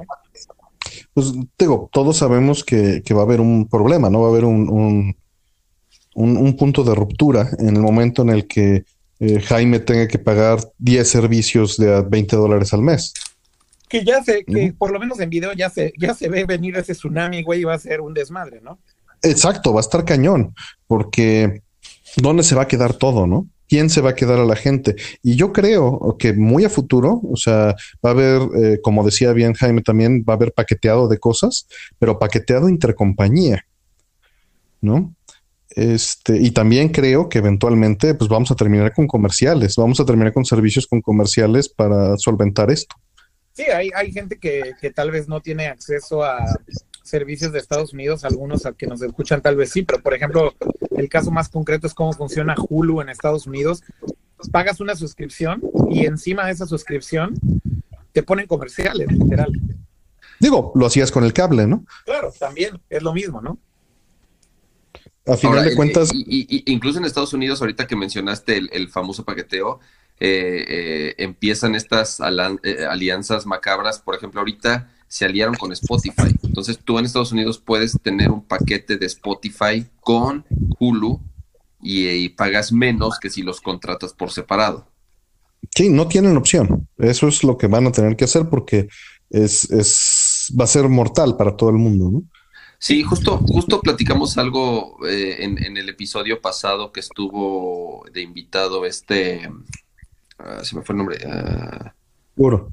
Ah, este Uro, ajá que eh, nos empezábamos a quejar de que de, las compañías de cable, ¿no? Eh, del problema que se habían eh, convertido y que nos querían cobrar por tener HBO y que si queríamos otros canales pagábamos, que si queríamos la NFL pagábamos, que si queríamos la NBA pagábamos o la Liga Española. Entonces, y decíamos, ah, qué bueno que ya tenemos alternativas digitales, ¿no? Ya voy a poder cancelar mi cable. Y va a pasar algo peor, como dices, se está segmentando tanto, ya todas las compañías quieren una rebanada del pastel, entonces Disney ya va a sacar su servicio de streaming, entonces ¿qué va a pasar? Todo lo que tenía... yo creo que va a pasar un poco lo mismo, Cama, es que a ver, o sea, en cable justamente lo que pasó fue eso, que todo, o sea, todo el mundo empezó a dar como una señal restringida de sus propios canales y lo que empezaron a hacer las cableras fue básicamente armar los paquetes y llegó un punto en el que pinches paquetes ya no costaban 20 dólares, costaban 100, 120, 130 dólares y terminas pagando, o sea, hay suscripciones de Sky hoy en día en México que cuestan 1.500 pesos al mes, ¿no? Claro. Y con comercial. Exactamente, entonces al principio la gente decía, ya no voy a, ya no voy a pagar 1.500 pesos de Sky, ahora voy a pagar mis 100 pesitos de Netflix nada más, ¿no? Pero esos 100 pesitos de Netflix al rato se va, o sea, súmale los 100 pesitos de Amazon, más los 100 pesitos de Spotify, más los 100 pesitos de YouTube Red, más los 100 pesitos de Disney, más obviamente todos los servicios digitales que pagamos. yo creo que por lo menos la ventaja de todo esto, y creo que es algo que aplica también a la industria de videojuegos con todos estos servicios, o sea, porque bueno, tienes por ahí Stadia, y viene el de Amazon, y viene el de Microsoft, y está PlayStation Now, y está Game Pass y está ahora Apple Arcade y demás. Yo creo que por lo menos algo que sí está pasando, Jaime, es que tienes opciones para tú hacer de cierta manera el, eh, tu, menú a la carta, si lo quieres ver así.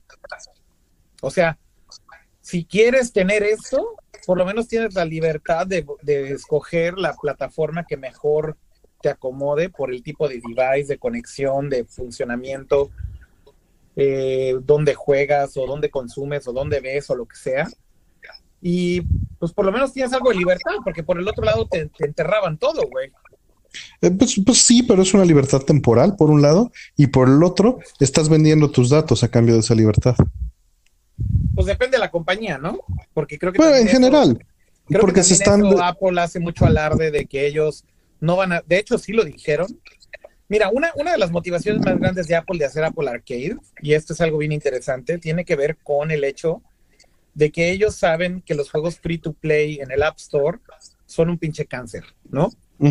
Este, curiosamente, ellos que crearon ese monstruo, claro, que fomentaron ese monstruo de ahora lo quieren de, de, juegos y de compañías que básicamente hacen juegos para hacer dinero, porque eso es realmente lo que hacen o sea, con mecánicas que están diseñadas psicológicamente y con este user behavior detrás y research de lo que haces para generar dinero literal. Y, y, y Apple mismo dice, bueno, nosotros, nosotros creamos ese monstruo, ahora cómo lo destruimos. pues justamente lo que están tratando de hacer es, el mensaje clave de Apple Arcade es que premium, quieren que el premium content vuelva a ser relevante, pero lo están bondoleando y lo están paqueteando. No están diciendo, ve y págale 10, 10 dólares al developer. Están diciendo, ven, ven y págame una membresía a mí y luego yo le voy a hacer el split al developer. Y eso es una pregunta bien interesante porque vamos a suponer que Apple Arcade se lanza con 50 juegos el día 1 ¿Cómo es que van a hacer la repartición de utilidades, digamos, de los juegos? Obviamente es un modelo que ya se hizo, que ya Spotify. o Spotify, exacto. Que es un tema de conteo por stream, conteo por usuario, por horas, por lo que quieras. Por eso digo que aunque quieras o no, estás vendiendo los datos, porque te conviertes en esa estadística. Bueno, para ese fin sí, pero pero justamente, insisto, una de las cosas que hizo mucho hablar de Apple fue decir que... Eh, y está bien, me refería a esto, me refería, por ejemplo, a lo que hizo Resident Evil. Y que Mira, en, el, caso de Arcades, ahí sí te puedo decir que Apple está colgándose del tema de privacidad como siempre. Eh, está bien, pero... Saben, Van a... saben que por lo menos es una carta que pueden seguir jugando mientras ellos controlan el ecosistema, ¿no? Y, y, yo creo que de todas las compañías posiblemente es la que mejor lo hace, Urbina. La sí, está bien, digo. No sí, porque, porque no... viven de eso, justamente por eso. De los, más, de, los males el menos, entiendo.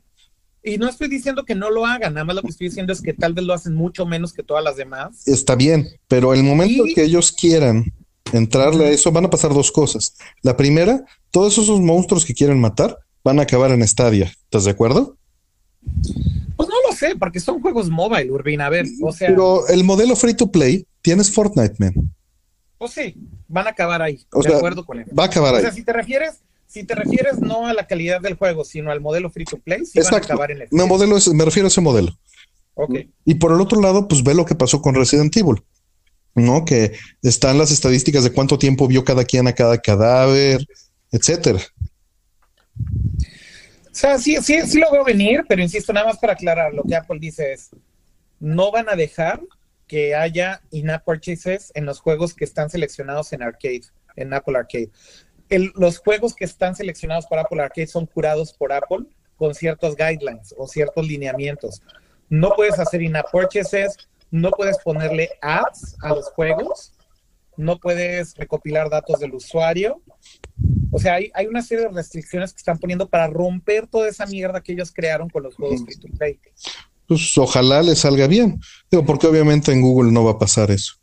Bueno, por lo menos Apple lo que está diciendo es que lo van a enforzar. O sea, que están diciendo, ¿quieres ser parte de Arcade? Estas son las reglas. Pero, y, y justamente está interesante, ¿no? Porque estamos viendo distintas visiones o distintos caminos de hacia dónde se está dirigiendo la distribución de los, de los, de los, en particular de los videojuegos, ¿no? Que es de lo que estamos hablando ahorita. Entonces, este, por un lado tenemos este el, el, tema del streaming, pero con la dificultad, o por lo menos ahorita el misterio de que no sabemos qué tipo de contenido si va a ser exclusivo, qué, estudios le van a entrar, quiénes no, etcétera, en el, en, el, en el caso de Google, y también de cómo sea la experiencia. O sea, ellos ahorita nos están vendiendo la experiencia que va a ser muy buena y que vas a poder jugar este casi casi sin lag o no lo vas a notar o, lo que sea que nos estén eh, o de lo que nos quieran convencer ya a la hora del lanzamiento quién sabe o sea ya cuando la gente lo esté probando en verdaderos eh, eh, digamos, en, si, en, un ambiente que no esté controlado, pues ahí es donde nos vamos a dar cuenta cómo, cómo, cómo va a ser. Por otro lado, Apple dice, no, el streaming, sabemos que no, todavía la infraestructura o creemos que no es la mejor experiencia de juego, entonces lo que, lo que nosotros te ofrecemos son juegos curados con desarrolladores que nosotros sabemos van a ser cosas de calidad y que las, y con ciertas políticas, Con ciertas políticas, no ads, no monetización adicional. Exactamente. y ahí hay, hay un detalle súper importante. Apple te está vendiendo hardware y Google no. Correcto. Por eso es tu diferencia tan marcada, ¿no? Pero, pero ese es porque, porque ese es el negocio de Apple. Bueno, pero también, a ver, pero también ahorita el cambio que están haciendo es que, pues a ver, este servicio también va a costar, no te lo van a regalar.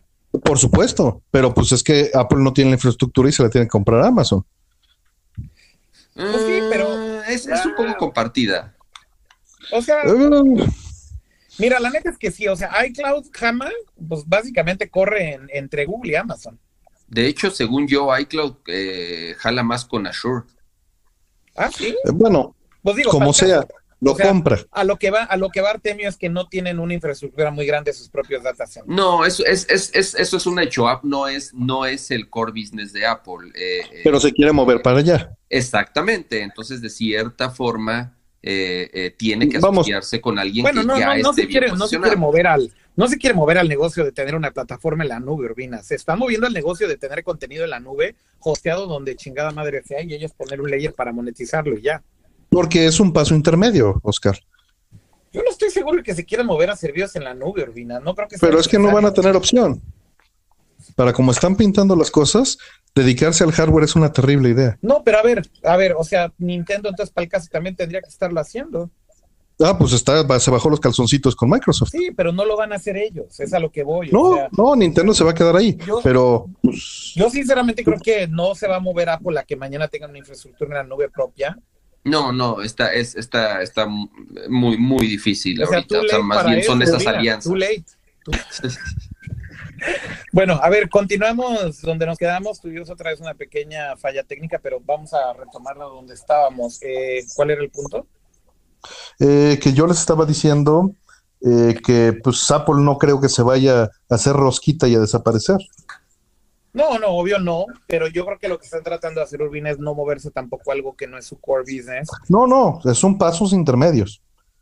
Sí, yo, yo tengo mis dudas de que se vayan a mover por completo a ser un proveedor de... no, no por completo, pero tienen... Eh, al, final del día la, gente va a seguir necesitando el hardware. Eh, y Apple ahorita está en una posición que es, es privilegiada, es la compañía más grande y con más dinero del planeta y que más dispositivos, en su caso teléfonos, vende. Entonces, este, como tú dices, no son, son pasos intermedios, son eh, de cierta forma irse adaptando a lo que ellos consideren que hacia donde se va a mover el mercado y en su caso, pues es aliarse o por lo menos eh, estratégicamente asociarse con quienes les pueden proveer un, un servicio eh, para, para, poder distribuir su contenido. No, pero, yo creo que el core, es, el core es el lanzamiento de sus propios servicios.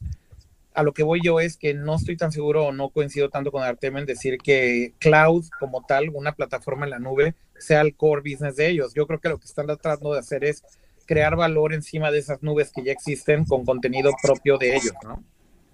Este, Sin duda, pero hay, un factor que es un patrón general en Apple y es que, por ejemplo, ellos su core no era hacer procesadores, pero no querían darle su tajada a los a la competencia, entonces compraron, desarrollaron y metieron para hacerlo, ¿me explico? No solamente eh, la tajada, sino también creo que era un tema de, roadmap y de performance, ¿no, y es lo mismo, no hay mucha diferencia.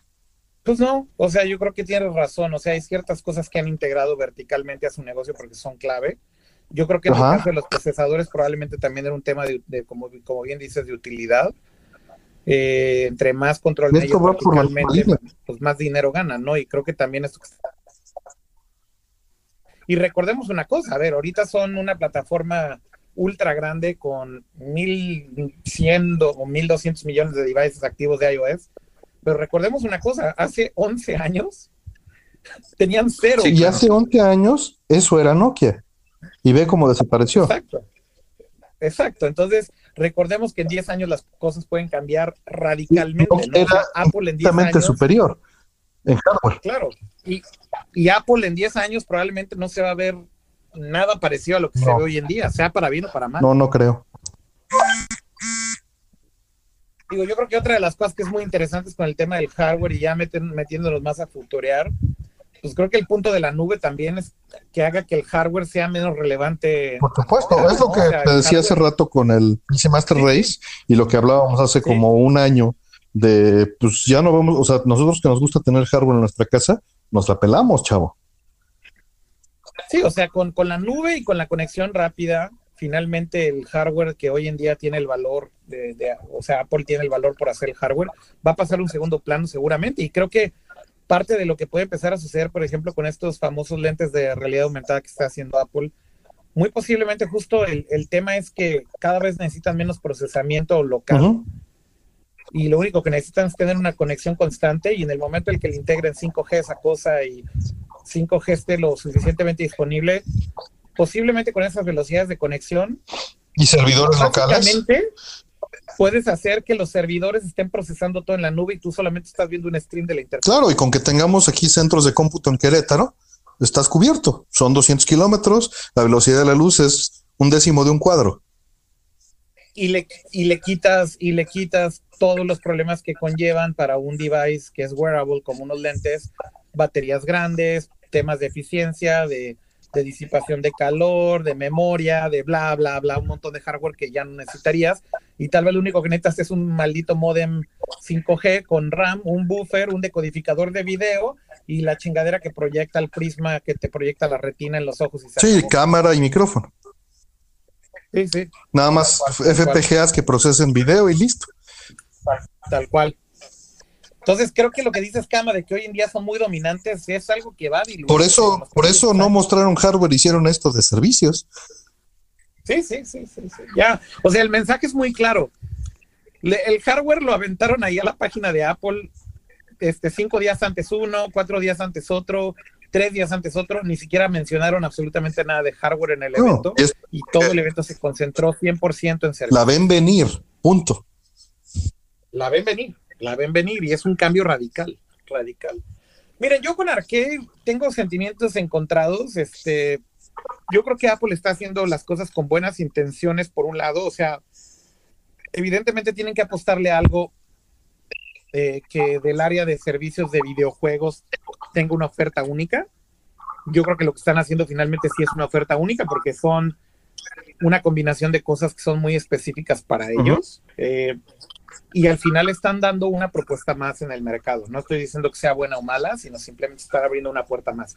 La buena noticia para mí es que creo que dentro de sus intenciones de negocio, por lo menos tienen buenas intenciones con los creadores. Y a mí por lo menos sí me da gusto que estén trabajando directamente con developers y poniendo lana de por medio para desarrollar contenido, obviamente con un interés, pero, pero creo que es bueno que tengan un nivel de commitment también de regreso con el creador. Y en ese caso creo que tú cuando hablas con gente que ha trabajado con Apple antes, eh, o inclusive en nuestro caso hace algunos años cuando trabajamos con ellos con una app que fue de lanzamiento para el Apple Watch, lo que te puedo decir es que trabajar con ellos cuando trabajas a ese nivel, la verdad te, tratan muy bien y te, y, te dan un lugar muy especial cuando trabajas con sí, ellos. Claro. Porque, porque respetan un chingo al developer y la neta creo que es una compañía que sí tiene respeto por sus developers. Eh, Vaya, no estoy diciendo que otras compañías no lo tengan, pero yo creo que están tratando de mostrar lo mismo ahora con la comunidad de gaming.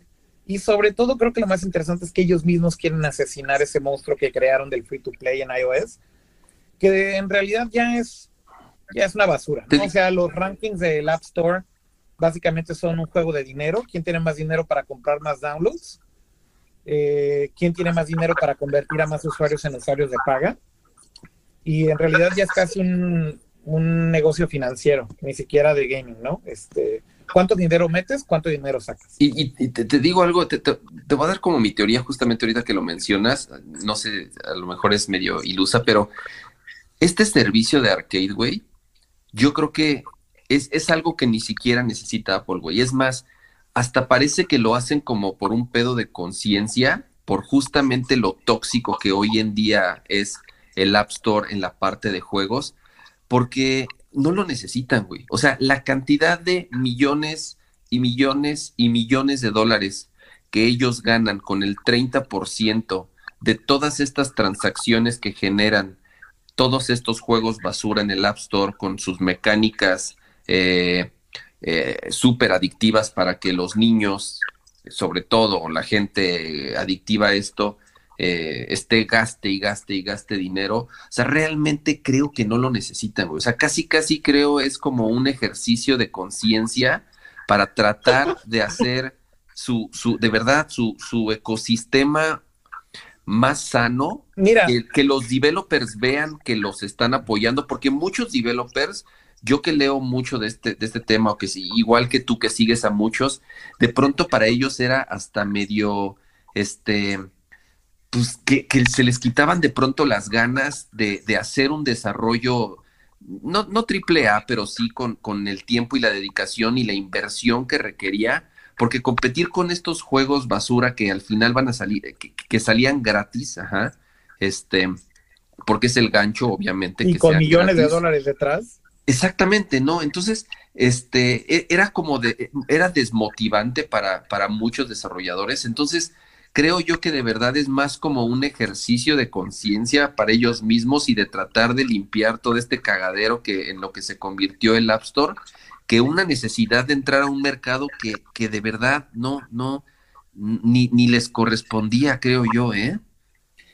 Yo creo que hay varios ángulos, o sea, yo creo que el punto de Artemio de que ya la ven venir y cómo viene el cambio de la poca relevancia que va a tener el hardware en un futuro cama, creo que también tiene mucho que ver con esto, ¿no? O sea, hoy en día esos millones que dices que tienen, en gran parte los tienen por el hardware y no tanto por los servicios. O sea, yo creo que si tú ves una gráfica de Pi eh, de Apple, de dónde viene su dinero, y pones iPhone contra todo lo demás, por más que iOS y, y, y, el App Store haga mucho dinero, no lo puedes comparar con la cantidad de dinero que generan con el iPhone.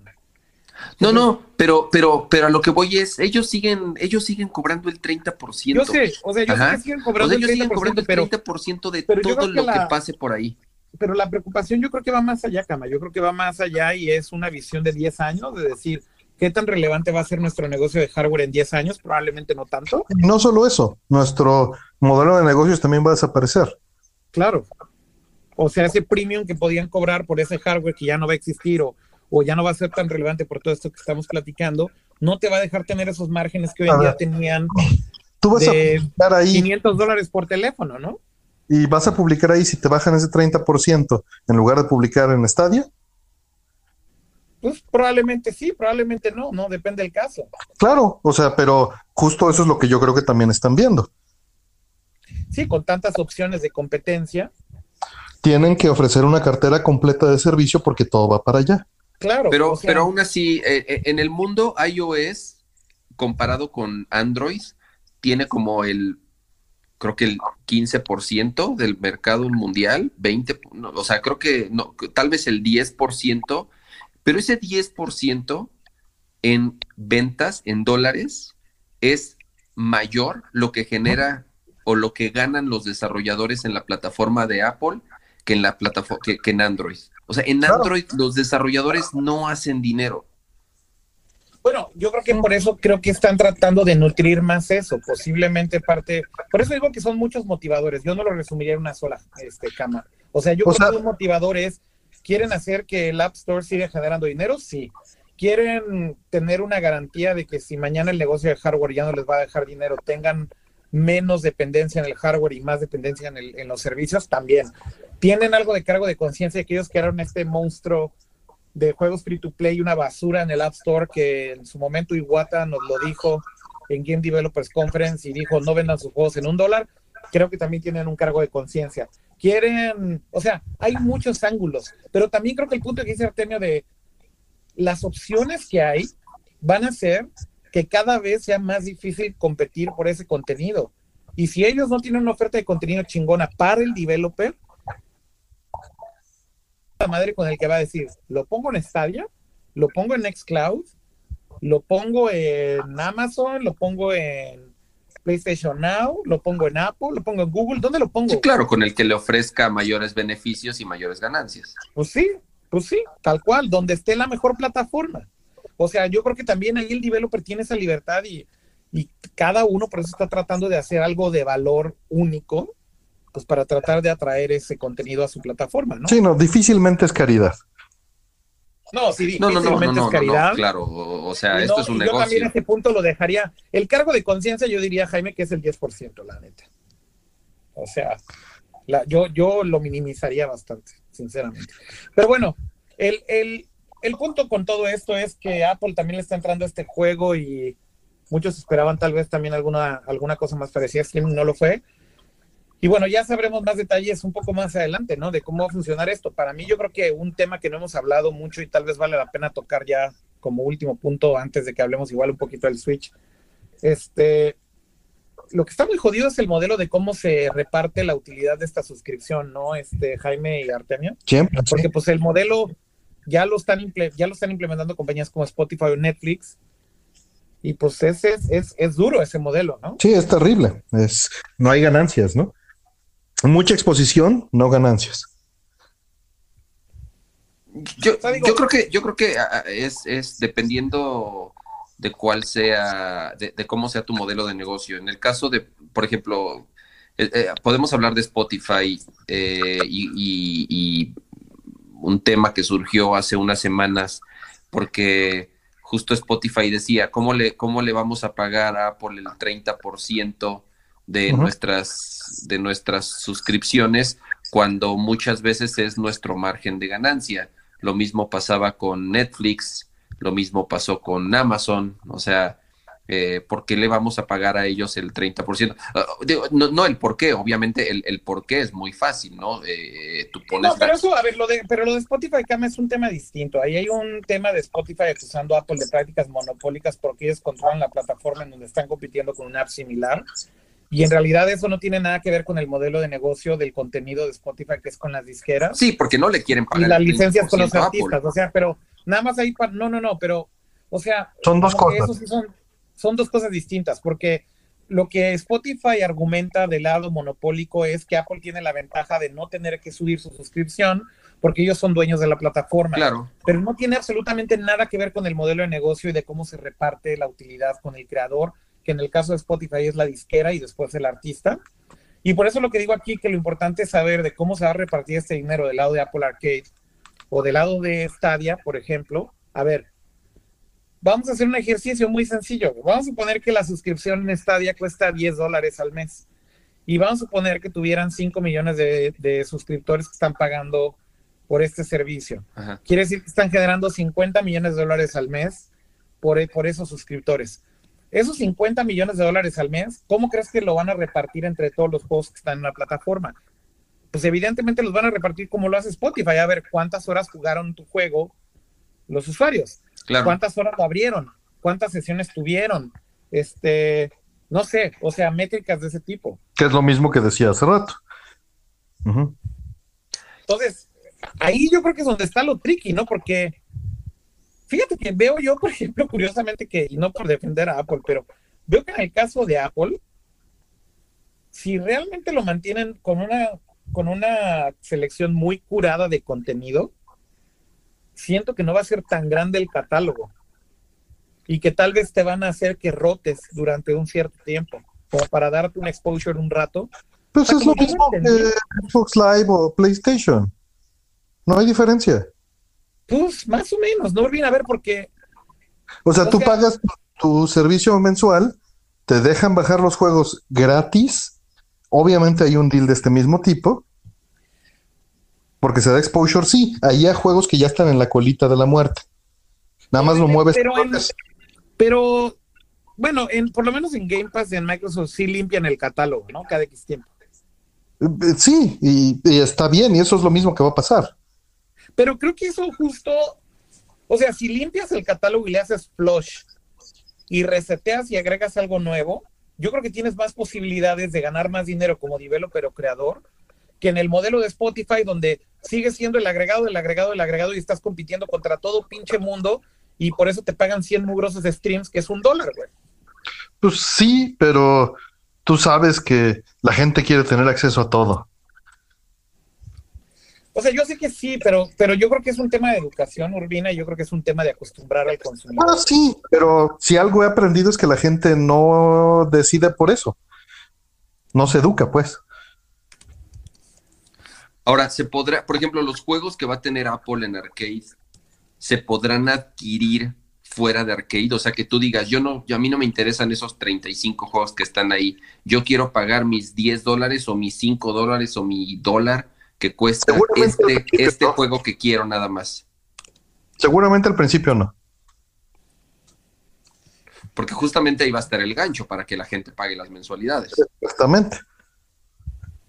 Sí, hay, hay, hay todavía mucho misterio de, cómo va a funcionar este, este servicio. Yo creo que también parte de estas presentaciones es ver justamente cómo reacciona la gente, cómo reacciona la prensa, cómo reacciona la industria y a partir de ahí tomar ciertas decisiones para, para que el lanzamiento sea pues lo, lo, menos rocoso posible.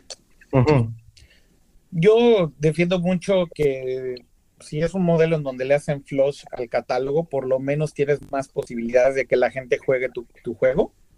Sin duda, sí. pero lo único que estoy diciendo es que tienes más posibilidades. No sé si a la larga sea mejor, peor o, no, pero por lo menos tienes más posibilidades de estar en un inventario de un millón de juegos donde estás enterrado ahí en el Steam Store, güey, y nadie lo juega, y te llega tu cheque de un dólar al mes, güey.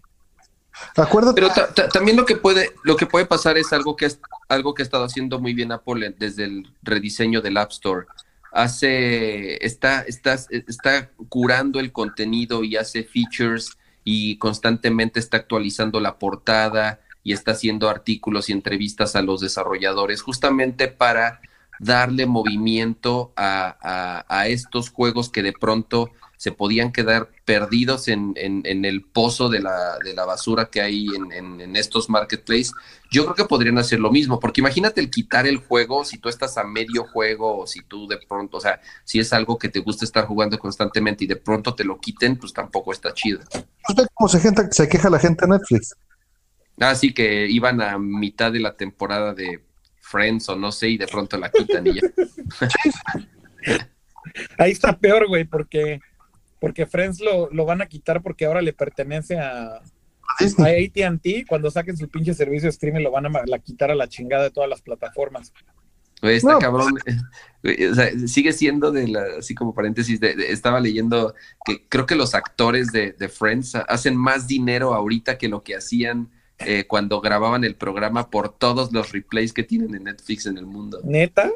Sí, algo así súper escandaloso. Pues no lo dudo, güey.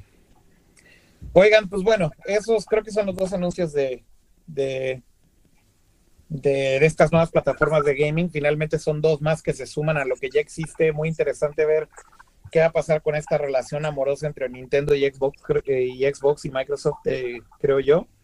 Y justo ya para terminar y cerrar con el episodio, porque no hablamos muy rápido nada más del update que por ahí publicó una nota el Wall Street Journal eh, un periodista que he hecho está aquí en Japón, que sigo en Twitter, que se llama Takashi, olvidé su apellido.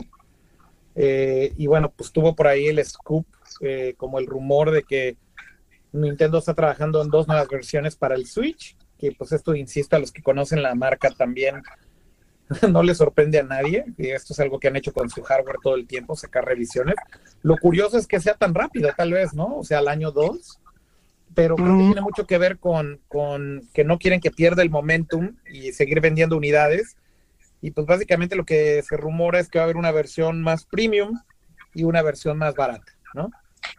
Yo no creo que vaya por ese lado. Yo creo que hay dos, este, dos vertientes que siempre han sido importantes tanto para Apple como para Nintendo y es este el dinero básicamente. Ahorita seguro les está costando más dinero trabajar el hardware viejo que moverse a una plataforma nueva, por un lado, en producción. Porque siempre sale más caro mantener producción de hardware viejo. De acuerdo. Y la otra, que es yo creo que la más este, apremiante, es la violada de seguridad que tienen. La violada de seguridad por el maldito Tegra. Exactamente. Entonces, ese hoyo, pues hay que taparlo. y ese hoyo hay que taparlo sacando el nuevo hardware de la chingada. opción? Sí, el, el, rumor fue, fue después, eh, digo, no confirmado obviamente porque sigue siendo un rumor, pero, pero después también fue eh, publicado por, por dos eh, fuentes importantes, este, apuntando a que al parecer sí, sí, sí es muy probable que suceda, ¿no? Entonces, en teoría, que, según yo lo que le tira a Nintendo es, se dio cuenta que eh, independientemente de esto de, mantener el hardware eh, viejo y de, la bronca de seguridad de, con el Tegra, es este que sí hay, a, pesar de, que el, de, Switch, digo, nada más es, un hardware, si hay mercados o si hay, si hay usuarios muy marcados de los que lo usan. Por ejemplo, yo nunca, jamás lo conecto a la tele. Yo siempre lo juego en modo portátil, ¿no? Y he escuchado y he leído también de gente que jamás lo juega en portátil, que siempre lo juega en la televisión, ¿no? Entonces, también hay como ahí un, un, interesantemente cómo funciona este mercado. Entonces, pueden duplicar sus ventas o por lo menos este, abrirse o, o ramificar más sus ventas justamente estos dos tipos de segmentos, ¿no? Los que quieren un Switch 100% portátil, que obviamente el, el, el costo tanto de producción como de venta sería menor, o esto, estas personas que sí lo conectan a la tele o que quieren un hardware más poderoso, no lo sé, está como interesante el que, el que ellos mismos empiecen a segmentar este, eh, un público de cierta forma ya cautivo. No creo que sea el camino, porque justamente la idea del Switch era atacar los dos públicos con el mismo hardware. Entonces sería como... ¿por, qué, ¿Por qué están haciendo dos? Ah, pues muy sencillo. Haces simplemente eh, la versión parchada del hardware anterior, low end y high end. Sí, de hecho, se supone que el low end, parte de los rumores, lo que dicen es que es probable que, por ejemplo, los Joy-Cons no se separen de la consola. Eh, que eso no significa que no tenga dock. O sea, tal vez puedes comprar el dock, pero imagínate que no haces que se separen. No tienen lo cual quiere decir que lo cual quiere decir que no tienen pila, lo cual quiere decir que no tienes esos mecanismos para separarlo, lo cual quiere decir que a lo mejor aunque estén pegados, tal vez no viene el dock por default en, la caja, pero lo puedes comprar como un accesorio si quieres. Y que cueste que 100 dólares menos. Pero son los fierros adentro. Y son los mismos fierros adentro y cuesta 100 dólares menos, exactamente. O sea, esa es una opción. La otra que es la premium, lo que dicen es, pues lo obvio en el roadmap, de hecho, como escogieron Tegra, me imagino que seguirse con el Tegra 2. Claro. Que es un procesador que lleva dos años en el mercado, si no es que un poco más. Este, déjenme investigo, de hecho, en este momento. Este, el X2 salió. Es el que tiene el nuevo Shield, supongo. Mira, el X2 salió el. Mm, ay, no dice la fecha. Estoy tratando de ver cuándo, cuándo lo liberaron, pero... Pero según yo sí es casi dos años, porque salió el nuevo Shield ya con ese procesador, ¿no? Sí, de hecho, mira, el hardware de Nvidia de, de su, como Apple TV este, no me acuerdo cómo se llama el Shield. Ajá. De hecho, hay un Shield que trae el Tegra 2. Este, entonces digo, es el punto es que es hardware off the shelf, que está ahí disponible, que finalmente es el mismo roadmap y la misma arquitectura que tiene el Tegra, simplemente a lo mejor, como bien dice Artemio, ya el Tegra 2 está parchado este, y pues bueno, lo que se dice es que con este procesador podría tener una ganancia en performance considerable. Probablemente que puedas jugar en 1080, probablemente que en dock pueda correr mejor, eh, sin dock pueda correr mejor, probablemente actualizar la pantalla, una pantalla de mejor calidad, etcétera, etcétera. Yo creo que no va a ser algo tan increíble, pero tal vez lo suficientemente bueno como para los que no se han animado a decir, va, a lo mejor es momento de comprarme un Switch, ¿no? siendo sarcástico, con que, con que decodifique hacia 264 por streaming funciona. ¿Por, qué, güey? Porque pues todo va para allá, güey. no mames, güey, pero no ahorita, güey. No te la mames. Este. Sí, sí, sí, yo no creo que en esta generación se avienten a. Pues en esta generación vas a empezar a streamear el de Xbox en tu Switch acá, ahí te encargo, güey. Eso, a eso voy, a eso voy. O sea, ya, no está tan lejos, güey. Pero, pero bueno, yo, yo creo que, pues, digo, es, es algo que Nintendo siempre ha hecho. Ahora, una pregunta, Urbina. Si van a usar el mismo procesador para el barato, eh, quiere decir que es una producción nueva que ya está parchado, me imagino. Yo eso es lo que creo. Más bien sería lo lógico, ¿no? Pues sí, supongo. O sea, yo leí eh, en, temas de piratería, por ejemplo, con, con, todo este tema de seguridad que pasó con que encontraron en, a nivel hardware, este, ¿qué, ¿qué, tanto habrá afectado al Switch? Yo la verdad no, no me metí tanto, pues no he leído tanto al respecto. O sea, ¿ya se puede piratear 100% el Switch? Sí. Desde hace como un año y medio. Está violadísimo, pero porque es un pedo de hardware, de un backdoor que dejó Nvidia. No, sí supe, sí, sí me documenté en ese, en, en su momento este, pero digo yo, digo, la, última vez que yo eh, supe que pasó algo así, o por lo menos aproveché eso, fue en un 3DS que ves que te vendían los, por lo menos era muy fácil, te vendían un cartuchito que le metías una memoria y ya podías jugar juegos bajados de internet en tu 3DS. O sea, a ese nivel ya está el Switch. Esto es con un cablecito. Le conectas Tenías que un cablecito. puentearle los controles, algo así, ¿no? No, nada más. nada más. Pero ya con eso ya le instalas lo que sea, ¿no, Urbina? Y hay custom BIOS y todo. Sí. No, yo no me he metido, pero está. O sea, tienes root completo de la consola.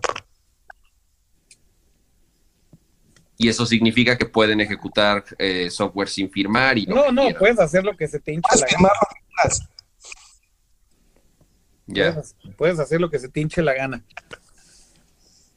Ahora, eh, entonces va, va a pasar de cierta forma lo que también pasó con el PlayStation 4 y el PlayStation 4 Pro o el Xbox One y el Xbox One X, que sigue siendo el, el mismo juego, sigue siendo la misma plataforma, llamémosle así, pero eh, como tal al tener pues más, este, más galleta va a correr mejor.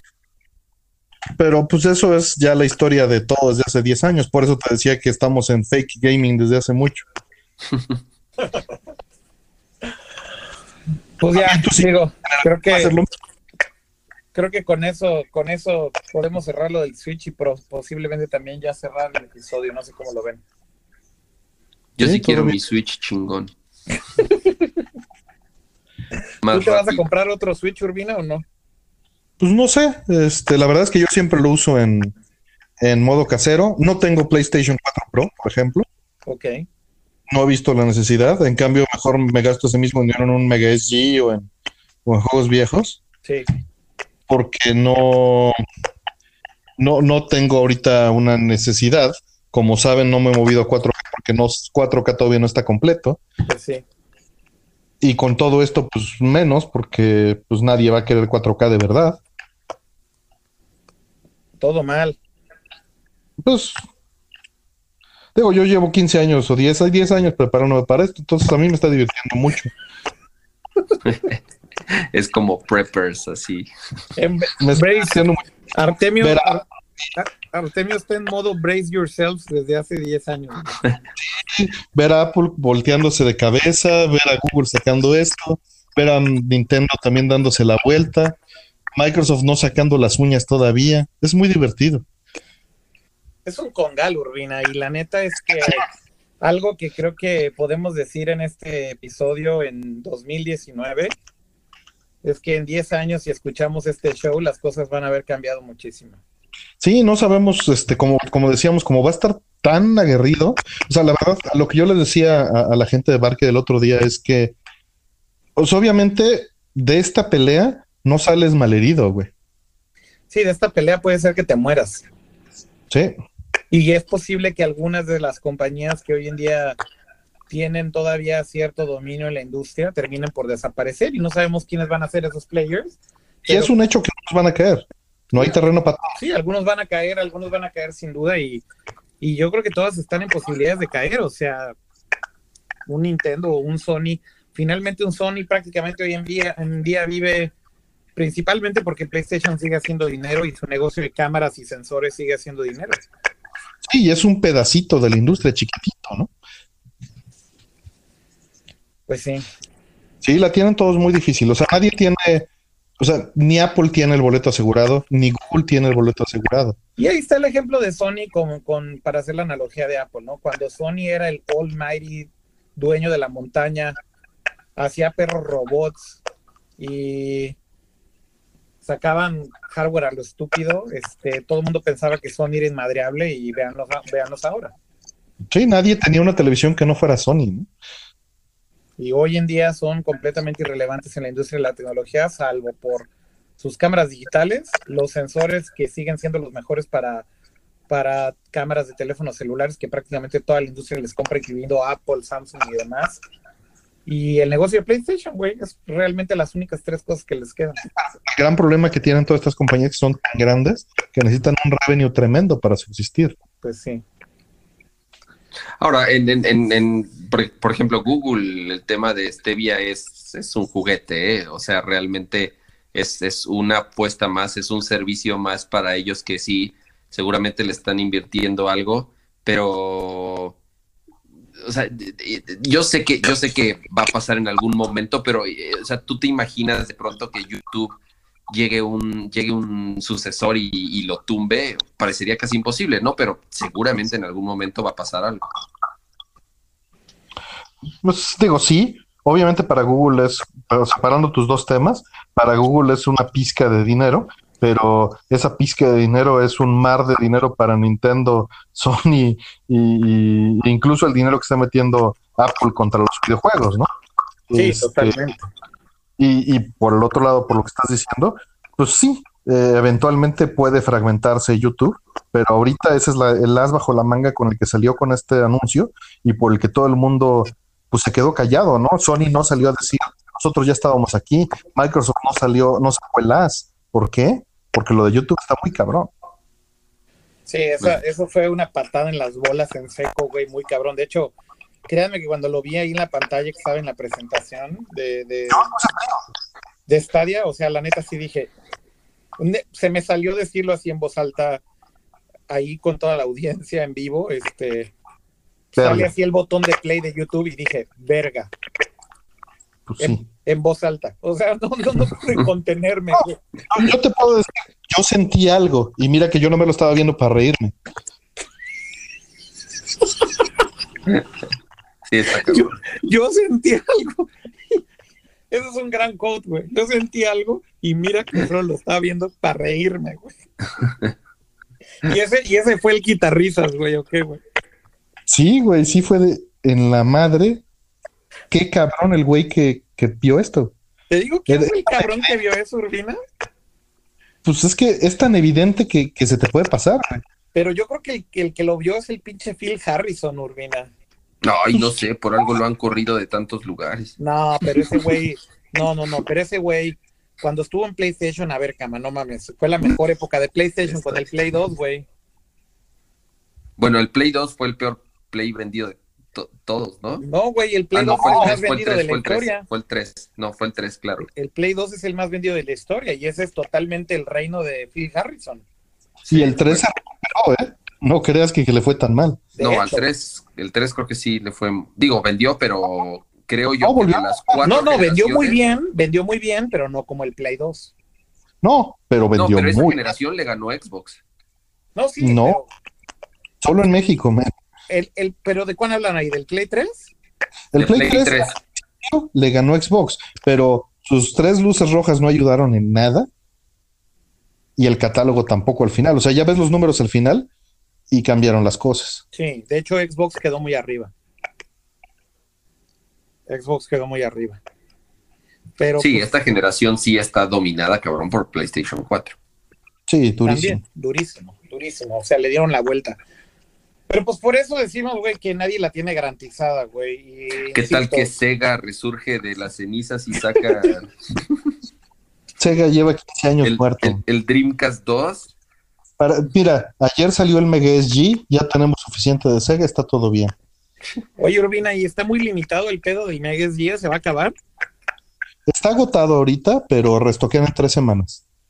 ¿Pero crees que vaya a pasar como con el Analog NT, que no va a haber ya no, no, es como el Super NT. El Super NT se sigue produciendo en cantidades muy limitadas. Digo, eh, honestamente, ¿cuántas unidades crees que haya mundiales? ¿20 mil? No lo sé, o sea, digo, no sé qué tantos hagan, pero nada más te pregunto por si me quiero comprar todavía un Super NT o un Mega SG. Van a seguir en producción. Si tengo que rushear, güey, a comprarlo porque se va a acabar como el Analog NT o si me puedo aguantar un poco. Solo si lo quieres ya. Ah, pues no, o sea, tampoco. Pero el, Super NT, según yo, ya se estabilizó, ¿no? ya tiene varios meses que ya puedes comprarlo de inmediato. Exactamente, pero de todas maneras piden cantidades muy limitadas, las estoquean y vuelven a mandar a fabricar después, ¿no? O sea, no hay una producción este, cíclica. Curiosamente, yo estaba pensando pedirme el, el, el Super NT, porque ahorita, ahorita que estoy en Japón puedo aprovechar que lo mandan acá, no lo mandan a México, güey. Pues es una buena idea, güey. El Mega SG te la vas a pelar porque eh, no hay en stock. Y te digo, hasta tres, dentro de tres semanas vuelven a tener stock. No, pues no alcanzo, güey. Voy a estar justo ese tiempo aquí, tres semanas. Pero el Super te puede llegar. Pues ese yo creo que sí me lo voy a pedir nada más por eso. Porque qué raro que hay un chingo de países en la lista y el único que no está es México, güey. No mames. Sí mandaban, yo alcancé, pero lo cambiaron porque mucha gente no pagaba los impuestos y se peleaban. No, bueno, la, la, la historia de siempre, güey. Pues es que está, está cabrón, ¿no? Pero lo entiendo de los dos lados. Hay maneras, pero pues, no se llegó a nada. Pues sí, pero las compañías terminan mejor diciendo quítalo la chingada y ya. Exacto, es, no sale peor, ¿no? Pues sí. Hasta Corea del Norte lo mandan para que lo juegues ahí en tu pinche campo de concentración. Pero aquí a México no, güey. Ni Exacto. madres, cabrón, porque no quisiste pagar tus impuestos, cabrón. Ni Está bueno. Bueno, oigan, pues un gusto eh, hacer este episodio con ustedes y esperamos que a todos los que siguen les, vaya, les haya gustado este experimento en audio. Eh, díganos qué les pareció, eh, si esto es una buena solución también mientras no tenga yo un setup de video a la mano y están ok con esto, pues lo podemos seguir haciendo y de esa manera no se retrasan los temas. Así que déjenos los comentarios aquí en el video de YouTube cuando lo vean ya publicado. Eh, y bueno, recuerden suscribirse en todas las plataformas de podcasting en su favorita y seguro encuentran el show. En las dos más importantes que estamos es en iTunes y en Spotify, así que ahí nos pueden encontrar. Simplemente buscan Nerdcore Podcast y denle subscribe. Y bueno, pues agradecerle muchísimo a Artemio y a Jaime por este gran episodio. Creo que estuvo muy interesante. Muchas gracias a los dos. Un gusto, como siempre, saludos. Saludos hasta allá y pues eh, nos vemos pronto. A ver, eh, para regresar a nuestra programación habitual y en video. Ahí vamos, cama, ahí vamos, ahí vamos. Pregúntale a Artemio cada cuánto hace score, así te la dejo. Bueno, pero es que dura seis horas. Sabía que tenías que aplicar el low natch del tiempo, güey. Eso compensa, güey, ¿no? Los meses, güey, que no salen. Nuestros escuchas nos escuchan este, en los trayectos media hora a diario y pues así les dura la semanita. Les dura toda la semana, güey. Está chingón.